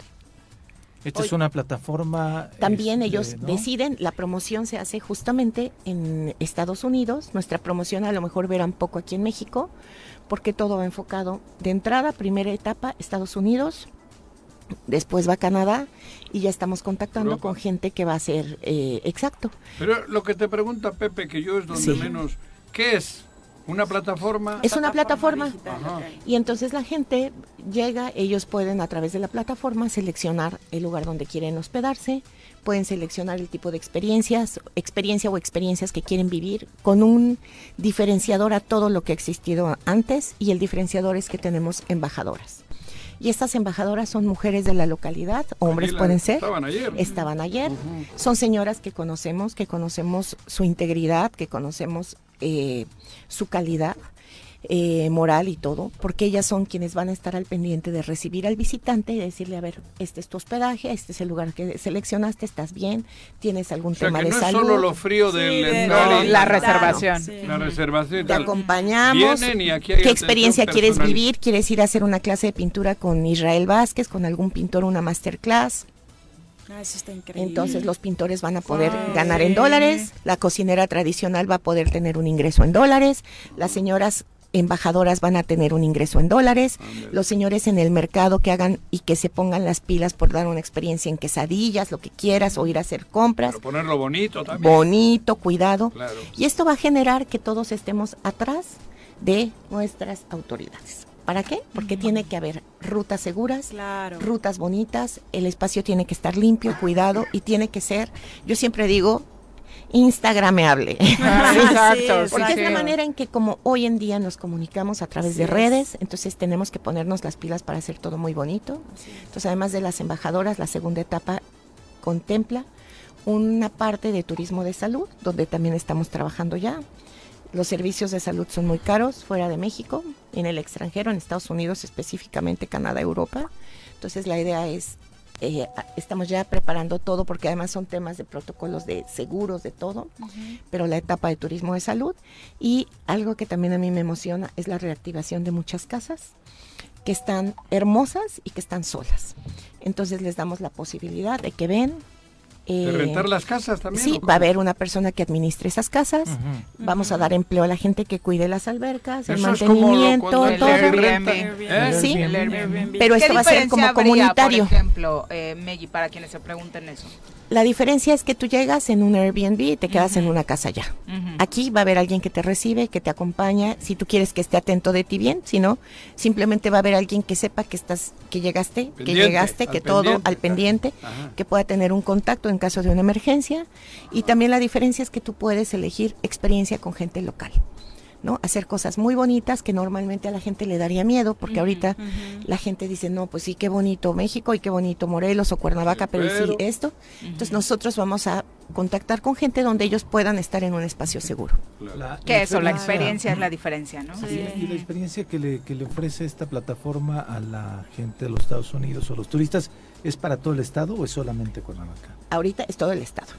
Es, es para Morelos. Ahorita Pero estamos... tienen que ir incluyendo, Así tienen que ir afiliándose o metiéndose en el programa. Exacto, entonces ahorita es ¿No? Morelos y empezamos a crecer hacia la Ciudad de México para, obviamente estamos tan cerca que hay experiencias corredor, ¿no? interesantes, después vamos a Puebla y así Guerrero y así iremos expandiéndonos. Expandiéndose. Pero es un proyecto que tiene entonces proyección nacional. Nacional e internacional. No, porque pero- ahorita Pero para crecer para en- crecer aquí sí, en- por supuesto. Morelos. Sí. Sí, sí. Todo enfocado a Morelos. De hecho, Sí. el día de ayer ya surgieron dos Pero la pregunta estados de Pepe era interesados. Si, si, si van a estar, no sé, Tepoztlán, si va a Sí. estar... eh, no, de hecho ya está Río, Tepoztlán, ya está Tepoztlán que incluido va a ser para todo el estado. y es para todo el estado, nada más ¿Cómo se que llama el restaurante de nuestro amigo? Ahí en... donde hace mucho calor. El santuario Chef. del chef. Ah, el santuario del Ah, Chepe. Tony, Sí. to- con Tony, eso, claro. También Sí, esa sí. gente es para No, eso. Tony, Sí, si- Eso. Si, alguien quiere incorporar su negocio, ¿qué es lo que Eso tiene es que lo- hacer? O sea, meterse Tiene, a se mete a yolía.mx, contacta con nosotros y nosotros nos hacemos cargo de ir supervisar y las personas de la certificación, pues revisar que estén los valores, estándares de calidad, Que protocolos de con- seguridad. con los mínimos Sí, que hay para, que para que los gringos lleguen y tengan Sí. una experiencia. Y la idea es que la persona que llegue, si viene a un lugar, a otro, a otro, a otro, siempre sepa que está en un ambiente Seguro. cuidado. Seguro. en ese sentido, por Sí. ejemplo, que hablabas de las casas, rentar las casas, en, en Morelos antes había las casas de huéspedes, no está contemplado Es eso. eso Esas son las que digo. se pretenden Sí, recuperar. ¿no? Claro. Porque era- Justo vivían eso. aquí contigo. Así Claro. es. Así es. Entonces, la También idea es es, eso. es eso, pero volvemos cuidando seguridad. Por eso me invitó. estándares. Gracias, Megui. Para meter ruquitos Muy a mi buenos casa, ya días. me di cuenta. Nos encanta la idea Megui. y todo el éxito. Muchas felicidades Gracias, por gracias. No, gracias Estuvo porque bien, está ¿eh? Increíble, emocionante y estoy segura de que la gente va a salir muy beneficiada de esto. ¿Cómo Seguro, se escribe para que que la gente... Yolía.mx en México, Yolía.us en Estados Unidos. Con Y. ¿no? Muchas gracias. Yolía. Sí. Volvemos. Gracias por continuar con nosotros. Ahora saludamos con muchísimo gusto a Itzel Carmona, presidenta de la Asociación de Instituciones de Educación Superior Privada del Estado de Morelos. Bienvenida, Itzel, de nueva cuenta. Mira, que Estoy muy contenta, Uh, se gracias, notó que ya te levantó el veto el señor Arrece. Ya, ya se Sí. notó, se nos agradece. ¡No me avisaron! Ahorita voy a hablar con producción. ¿Qué, qué pasó? Se agradece, se agradece. Ajá. Exactamente, y hay muchos temas importantes que platicar respecto a la educación en Morelos, eh, particularmente enfocada con los adultos. Cuéntanos. Así es, pues una buena noticia también, hoy es día de buenas noticias creo, y es que el día 27 de agosto inauguramos la primera universidad para los adultos mayores en el estado, Eh, se llama Uni3 Huijova, y pues es un trabajo que ha llevado algunos años. y que ha ¿Cómo, cómo has dicho? Uni3 Huijova. Ah, joder, te entendí feo. Uni3 es la, es la Uni tres denominación. Y no joda, te entendí. Ah, este, bueno, Anda con unos chistes buenísimos. Sí, sí, el día de hoy. Ando mal del- del oído. Estoy muy contento. Ando, ando. Sí, me traen contento. el Huijova, pues son las siglas de la, de la Universidad Internacional José Vasconcelos, que es la sede de este proyecto. Y pues es una, una, no es un proyecto nuevo, no es una idea nueva, nació en los 70 en Francia. Eh, Pierre Velaz es el fundador de esta, de esta idea y se ha dispersado a lo largo de y ancho del mundo. Todavía aquí en, México no había sido posible eh, pues instalar con este formato una universidad eh, de esta naturaleza y el día 27 de este mes pasado eh, pudimos ya inaugurar siendo parte, bueno, con el aval del proyecto de la UNESCO, siendo parte de la red de las universidades del adulto mayor eh, de América Latina y pues ya estamos en operación con inscripciones abiertas. Es un formato de labor social, obviamente, Claro. en una asociación civil sin fines de lucro y pues con obviamente costos simbólicos nada más para poder tener los espacios limpios, ordenados, adaptados a lo que se necesita, con una eh, manera de trabajo que tiene que ver con tres formas. Eh, la horizontalidad quiere decir que puedes ser estudiante y también enseñar algo. Entonces puedes Ay, qué compartir de lo que sabes y aprender de otros. Entonces la idea es que cuando vengan y se inscriban a un taller, también nos digan qué pueden enseñar y entonces armar, armar diferentes clases de diferentes cosas. No hay edades mínimas y máximas porque Ah, yo creo que era ya para gente. no, No, sí, sí, está Ah. enfocada primordialmente en los adultos mayores, Ah, pero si hay algún chico de preparatoria que tenga interés en tomar algún curso de los que vamos a dar o dar algún curso de algo que sepa, por supuesto lo podrán hacer y eh, trabajaremos con el tema del respeto, la ley del respeto y por supuesto estaremos ¿Y trabajando... esos cursos que son diplomados? O? Talleres. No, eh, eso es lo más interesante de todo, son talleres porque en la mayoría del conocimiento que vamos a trabajar tiene que ver con experiencia vivencial y a la práctica. Es decir, el primer taller, pues hicimos un focus group, hicimos una investigación sí. previa, pues necesitamos saber qué quieren aprender el día de hoy las Claro. personas de la tercera edad. Y ganó un tema que está súper interesante, el que yo también ya me inscribí, estamos en periodo de inscripciones ahorita, que es aprender a usar mi celular. Ah, O sea, no el mío que yo traigo, ¿eh? el que cada quien trae. La alfabetización digital. Arrece García. Juan José es el nuevo alumno. Sí, entonces yo ya no conozco, yo ya no sé usar cosas que están en el, cel- en el Sí. celular, no las sé usar, no las, no las puedo aprovechar. Entonces el primer curso, el de primer Como que taller es un bot, ¿no? Yo me apunto para Azteca. Sí, este es el Te primer pueden enseñar taller. que es un bot, Bot a Juanjo. Juanjo. Sí. Sufro hasta para conectarlo en el enchufe. cabrón. Pero se enoja con el de al lado, aparte. Ahorita, Sí, sí. ahorita mismo se inscribe Juanjo. La verdad amigos. es que, pues, pues sí, tenemos eh, una buena cantidad de inscripciones ya. Si es que superamos además ya todos los 100 personas. teléfonos son de estos, son inteligentes, Sí, no hay ya sí. Sí, el pendejo los es uno. anteriores. Sí, es que No, y además, o sea, seguirle el ritmo, un- seguirle el ritmo sí. a, a Desconocedor, ¿no? Sí, claro. Y bueno, ahorita los maestros que vamos a tener dando estos talleres, porque vamos a dividir por los grupos para que sean pequeños y se pueda trabajar, eh, son chicos de preparatoria, Padre. pues que manejan el sí, celular al Claro, 100. nativos digitales. Y lo primero. Yo le paso a mi hijo que tiene do- 13 años para que me haga. Exacto, Claro, claro. ayuda. Sí, o Y me da pena, ¿no? Porque le veo al niño tita ¿no? tan rápido, ¿no? Sí. Y me, me siento Pero bueno, mal, y vamos a trabajar con el tema de, de la metodología, es la escucha con atención y por Claro. supuesto mucha paciencia Sí. entre todos. Y lo que sea necesario repetir, lo vamos a repetir. Lo que sea necesario reforzar, lo vamos a ¿Y en reforzar. cuánto, en cuánto qué días o cómo va a ser en las tardes o ya tienen todo eso? El trabajo, eh, pues, tenemos todo el día de trabajo en la Ah. universidad, desde las 7 de la mañana hasta las 6 de la tarde, los sábados igual.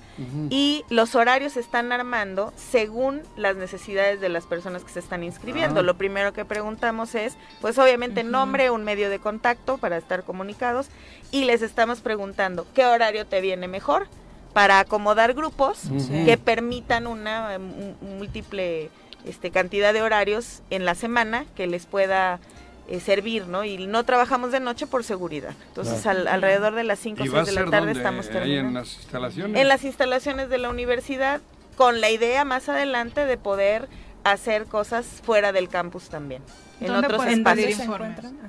En la Universidad Internacional José Vasconcelos, eh, yendo físicamente a la escuela, no se espanten si ven la puerta cerrada, es un tema de que ya estamos en clases, pero estamos ahí, Toca. tocamos el timbre y si no nos avisan por WhatsApp al 777-169-4250 y al teléfono 777-314-5554 y ya estamos listos para atenderlos. Tenemos dos semanas más de No inscripciones y arrancamos o sea, no hay ningún clases. requisito más que ir. Más que- Nada más ir y estar... No, ni este, escolaridad ni nada de eso. o sea, Nada, no es necesario nada de eso, nada, nada. Y, y la verdad es que está padre porque entramos al formato al que yo ya le traía muchas ganas desde hace mucho tiempo, es educación no No formal. formal, claro. No formal. Esto significa que tendremos tanta libertad para compartir y crear conocimiento Claro. entre todos como sea necesario. No estamos vinculados a un programa específico, a una Sí. Autorización específica y tampoco será un tema que las autoridades educativas eh, revisarán, ¿no? A ver si se está haciendo bien o mal o no. Aquí el conocimiento con el que vamos a trabajar es el que nos van a transmitir quienes han vivido más que nosotros. Es un formato mucho más libre que genera además comunidad, ¿no? O sea, esto que estás diciendo nada más es eh, darles como estas herramientas, sino que es insertar, de re- o sea, de regresar a nuestros adultos mayores en una dinámica de comunidad, porque a veces, por ejemplo, cuando no sabes usar las tecnologías, te sientes aislado. inclusive. Sí, Joder, Sí, peor sí. que eso. Sí, sí. No, y la verdad es que hay, hay eh, Es un horror. la- ya ahorita el intercambio Sí. es que, bueno, pues van a tomar el curso de lo del teléfono, pero también ya hay oferta para eh, enseñar canto, piano, guitarra, claro. eh, ya Todo tenemos sé, actividades deportivas de bajo impacto, Joder, tenemos, bueno, Viri, Viri puede dar clases de este, canto. caminata, baile. en fin. Vocalización. Sí. Sí, hay, hay una ca- cantidad enorme ya Y de, baile. de ofertas, ¿no? Cuestiones que tienen que ver con hacer hortalizas, cómo biodegradar la basura orgánica, en fin, hay una cantidad inmensa Pues de les cosas. estaremos compartiendo por acá. parte Sí, de sí, sí. Los talleres que se vayan abriendo. Muchas gracias Claro, por no, acompañarnos y felicidades por la iniciativa. Al contrario. Viri, gracias Muy a ustedes por el espacio. Very Eh, good. Mariano Escobedo dice, Juanjo, no te enganches con aquellos que nos dicen chairos. No, Ellos no también chairo. son derechairos. Eh, bien dijo No, el presidente. yo no tengo eh, solamente fifís, hay 25 familias en el país, así que los demás se pueden estar como parte también eh, de este de este grupo del yo que no se quejan. Son las 8 con 41, Con chairo. vamos a hablar de ciencia. Está con nosotros la doctora Brenda Valderrama, quien recibimos con muchísimo gusto. Doctora, bienvenida. Hola, muy buenos días. Como siempre, encantada de estar aquí con todos ustedes y hoy coincidir con mi amiga Itzel, que realmente un placer. Eh, hoy quisiera hablar acerca de, de la industria.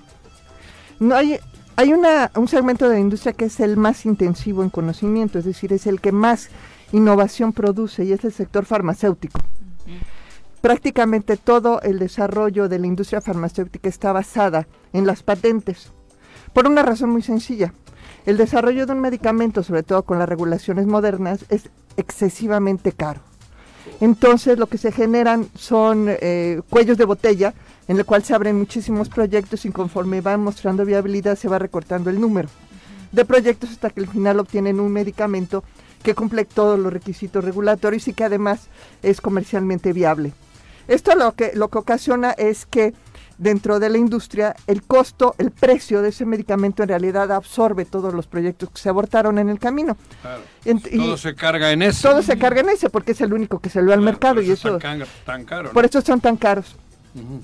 Eh, co- como una forma de equilibrio, los gobiernos han decidido proteger esa invención durante un tiempo razonable, que son años. 20 años. A 20. Que son 20 años. Sin embargo, en realidad los primeros 5, 7, hasta 10 años se van en el desarrollo de que se pone la patente. Entonces, estrictamente hablando, una farmacéutica tiene solamente un horizonte de 10 años para la explotación comercial en manera exclusiva. A la utilidad. Eh, La utilidad la puede seguir teniendo, pero la exclusividad solo la tiene 10 años Ah, más, claro. un periodo de 20 Ah, años. Ya después lo hace Después de eso se libera la patente y entonces se puede comercializar, fabricar y comercializar como genérico, intercambiable, similar. Y nos beneficiamos con el precio. ¿Cómo saben supuesto. la fórmula? Ujú. El Sí. que la copia. Se hace pública. Ah, eso. Se libera. Al- al- al- bueno, de Ah. hecho se libera desde el día cero, porque Ah, la ¿se sabe patente, desde, sí, lo que pasa es que no lo puedes hacer. Ah. Sí lo sé. No, Entonces lo que sucede, ¿Cómo consiguen la fórmula? eh, desde que se publica Ah, la es patente, pública. sí, sí, claro, las patentes son públicas. ¿Saben qué, qué estás tomando? ¿Cómo Sí, se sí, hace el sí, producto? claro, y, y lo puedes hacer, lo que no puedes es comercializarlo. No, no, no, claro. Ajá, entonces lo que sucede es que cuando se libera la, cuando sale la patente, la industria de similares comienza la fabricación, pero igual el desarrollo de un Similares, no, similar no, es la otra. Genéricos. genérico, Similares, es que en, en- ¿no? en- Ujú. en medicamentos biológicos, que es a lo que voy, se llaman similares, Ah, pero es el equivalente a los genéricos. sí, sí, sí. ¿sí? Entonces, los primeros 10 años, eh, todo el mundo este, empieza a hacer sus experimentos y en los últimos 10 años de, de la patente, mientras todavía hay exclusividad, es cuando empiezan los genéricos o los similares a fabricarse, de forma que es, sin- es sincrónico. El día que se vence una patente es Ya el día que sale al mercado el similar. Ah.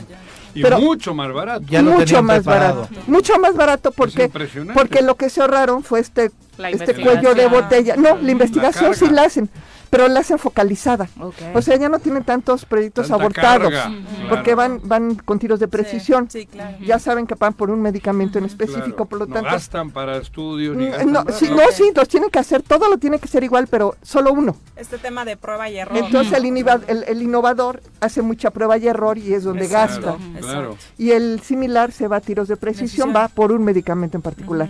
Y eso ocasiona que el, pre- el precio baje eh, muchísimo, Pero 10 mucho, veces, 10 Sí. veces, lo que sea.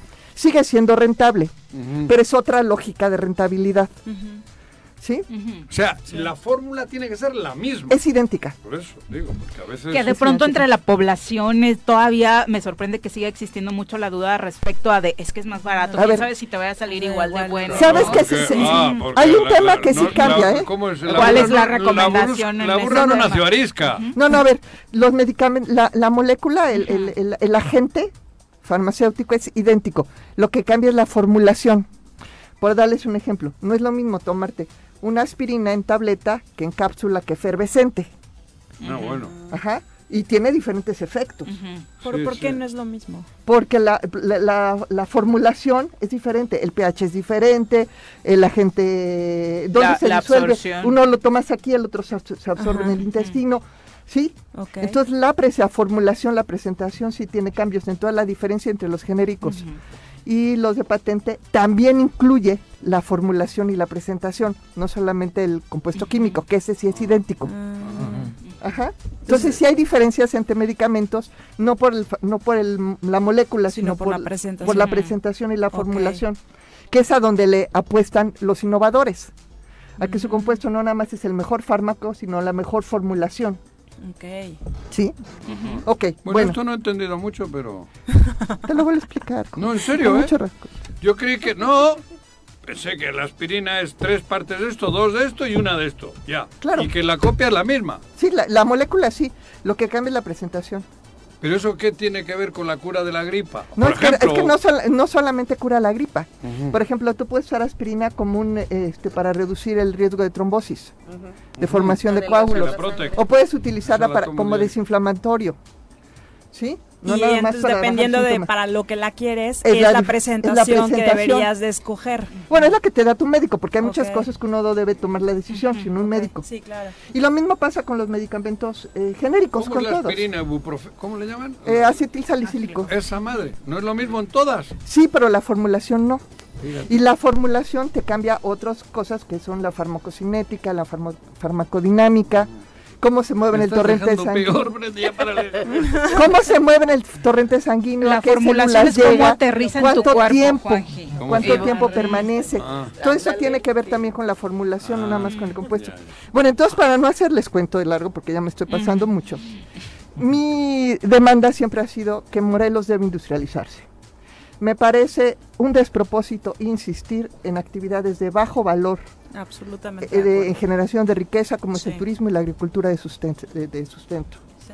Tiene que existir eso, sin duda, pero si no nos industrializamos no vamos a generar riqueza.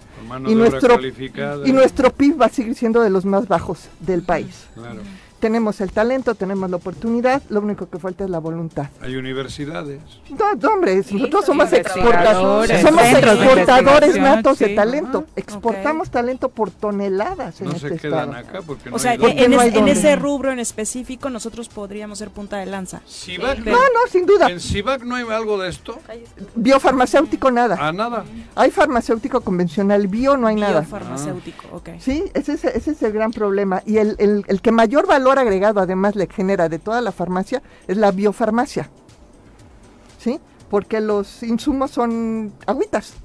Son cero, son baratísimos. Y lo desafortunado es que no hay ningún paso certero hacia ese camino. Ninguno. doctora. Y a pesar de que No. se a pesar de que se detectó con a pesar de que se detectó a pesar de que se detectó en la agenda estatal de innovación que se publicó en el 2015 o 16 que este era el campo de desarrollo del estado. Tuvimos en el Instituto de Biotecnología el jueves y viernes un foro de biofarma espectacular, si quieren verlo está en, la- en las redes del instituto, donde se ve la gran oportunidad, porque la biofarma incluye proteínas terapéuticas como la insulina o la eritropoyetina, incluye eh, vacunas, antisueros, incluye eh, un montón de, este, de partículas que son importantísimas para la salud ahora. México tiene 28 biomedicamentos registrados, Estados Unidos tiene 100. Y estos biomedicamentos son mucho más económicos y sobre todo muchísimo más suaves para el paciente. No dan efectos secundarios y no generan secuelas. Y en México vamos súper rezagados en diseño, desarrollo y producción. Es una, debería ser una prioridad estratégica del país, pero mientras el país toma esas decisiones, el Estado podría estarlas tomando. Y, Y desafortunadamente no lo está haciendo. Doctora, muchas gracias por acompañarnos. gracias Muy buenos días. Son las 8.50, clase de arquitectura. Bien, Brenda. Llegando desde la arquitectura romana, pasando por los griegos y desde las creaciones de Barragán, Juan O'Gorman, Mario Pan, Ricardo Legorreta, Agustín Hernández, Teodoro González de León, sin dejar atrás el Taj Mahal, el Coliseo Romano, la Torre de Pisa, la Mezquita Al Araham, la Estatua de la Libertad, Machu Picchu, la Mezquita de Córdoba, el Muro de los Lamentos, la Torre Eiffel, la Ópera de Sydney. Para para conocer la historia detrás de las estructuras arquitectónicas, llega con ustedes el arquitecto Enrique Rodríguez Escudero en el Choro Matutino.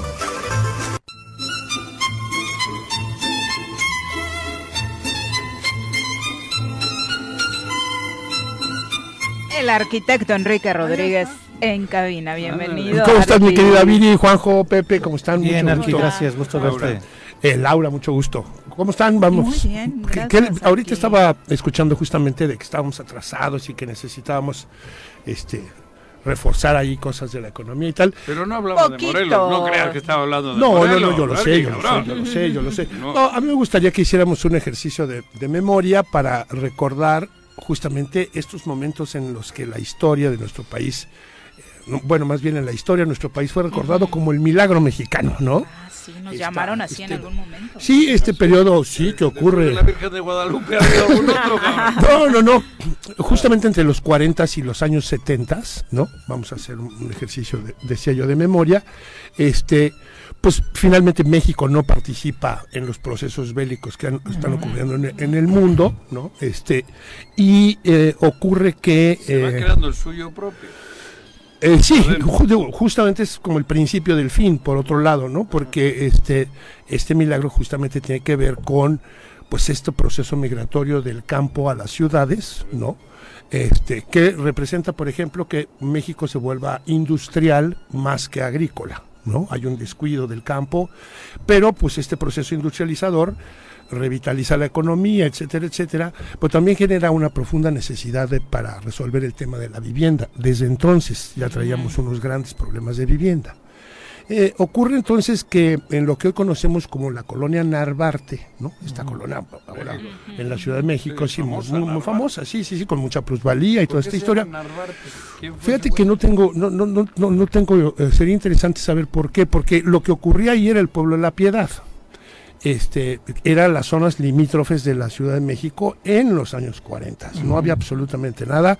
Había desaparecido justamente el pueblo de la Piedad y el río, que es el famoso viaducto Miguel Alemán, ¿no? Ahora este que ahora, sí, viaducto, ¿no? Era un río que Ah, convirtieron en un ducto, metieron el río, el, el río La Piedad, lo metieron en ese tubo Y arriba a un lado, ¿no? A un lado, porque en medio lo que hay en medio es justamente el ducto. Bueno, pues en este, en este predio ocurre justamente el primer ejercicio que se hace en la Ciudad de México de vivienda colectiva. ¿no? Este, ocupaba el puesto de, eh, de subsecretario de Banobras, lo que era Banobras en aquel entonces, un español, un exiliado español en México, don Ramón Ramírez, Gonz- eh, don Ramón Ramírez Gómez, que tiene Gómez. justamente eh, pues esto, la visión, ¿no? Es decir, oigan, lo que necesitamos hacer es construir en, en- en grande, en- en, este, pues sí, levantar edificios y concentrar a mucha gente en un solo lugar. Y llama para este efecto al arquitecto Carlos Lazo, ¿no? Junto con Antonio Serrato desarrollan el primer conjunto habitacional que se construye en la Ciudad de México. Creo que todo el mundo podríamos haber pensado que había sido Mario Pani, pero no, en realidad fue Carlos Lazo, que ya tenía algunos ejercicios anteriores, había hecho algo en Santa Fe, ¿no? Muy, muy, muy primario, muy básico.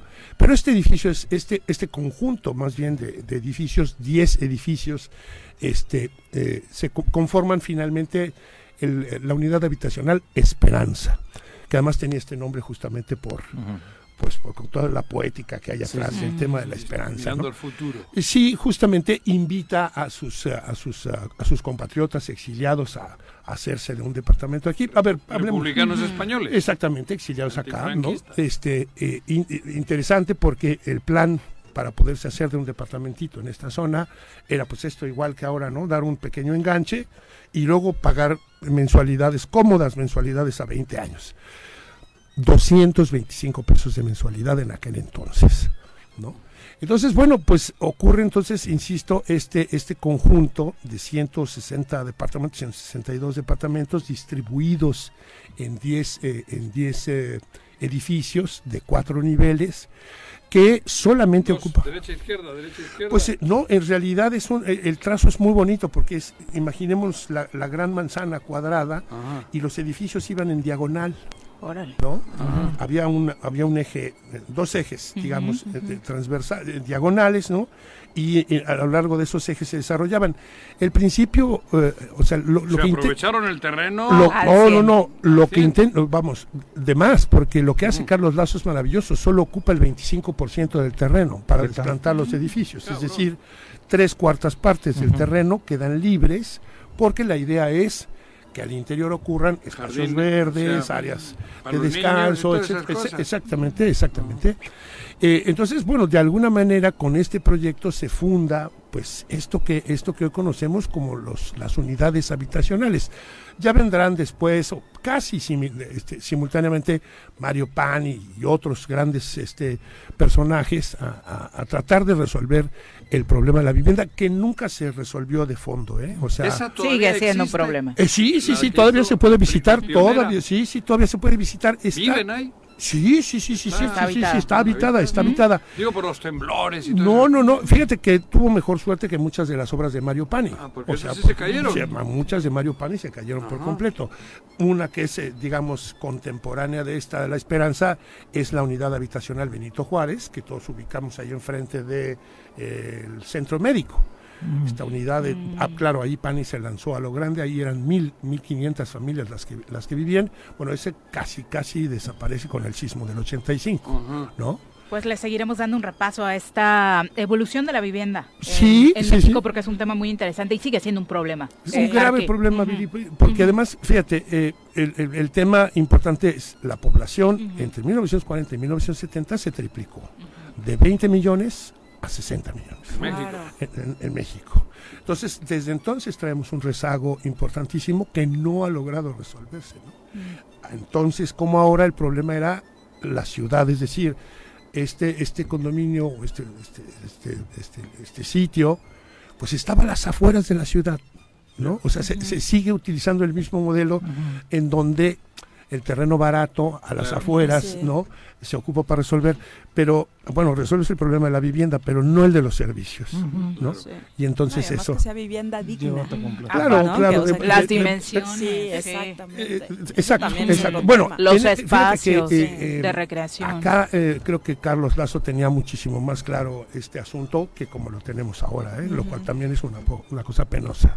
Muchas gracias, Arqui, por acompañarnos. No se sabe muy bien el origen del nombre de la colonia Narvarte, pero se dice que es en honor a quien compró la hacienda de la colonia Narvarte en un origen y de hecho hay una modificación al nombre porque era Nalbarte Exacto. y bueno, las modificaciones que hacemos los mexicanos con la pronunciación, que Claro. son muy amenas, terminó siendo Narvarte. Eh, justo en la mañanera que sucedió hoy, aceptaron los familiares de los mineros un de seis meses para el rescate allá en Coahuila. También hay una postura del presidente Andrés Manuel López Obrador. Siento que te mandó el guion de la mañanera, ¿qué? porque reconoce que aunque como opositor se manifestó en contra de la militarización, ya estando en el gobierno, cambió de opinión sobre el regreso de soldados y No, marinos a sus cuarteles porque se dio cuenta Eh, del no, problema no, de eh, inseguridad escucha. que le habían heredado. Era mayor a lo que no, había no, Pero esperado. que Pero eso no quiere decir que no sabe, pero sí es idéntica a la versión de. Pero Sí te escribió. Les mandó el guion y dijo, hoy todos vamos a decir esta No maroma. a la militarización. Así, no mandó, mandó la maroma, mandó la maroma por cuarteles. Laura, muchas gracias por acompañarnos. a los Buenos días, Pepe, buenos días. Buenos Señora días. Rezo, a descansar, Arqui. Gracias por acompañarnos y a todos ustedes también. Muchas gracias. Los esperamos mañana en punto de las 7. Bájale,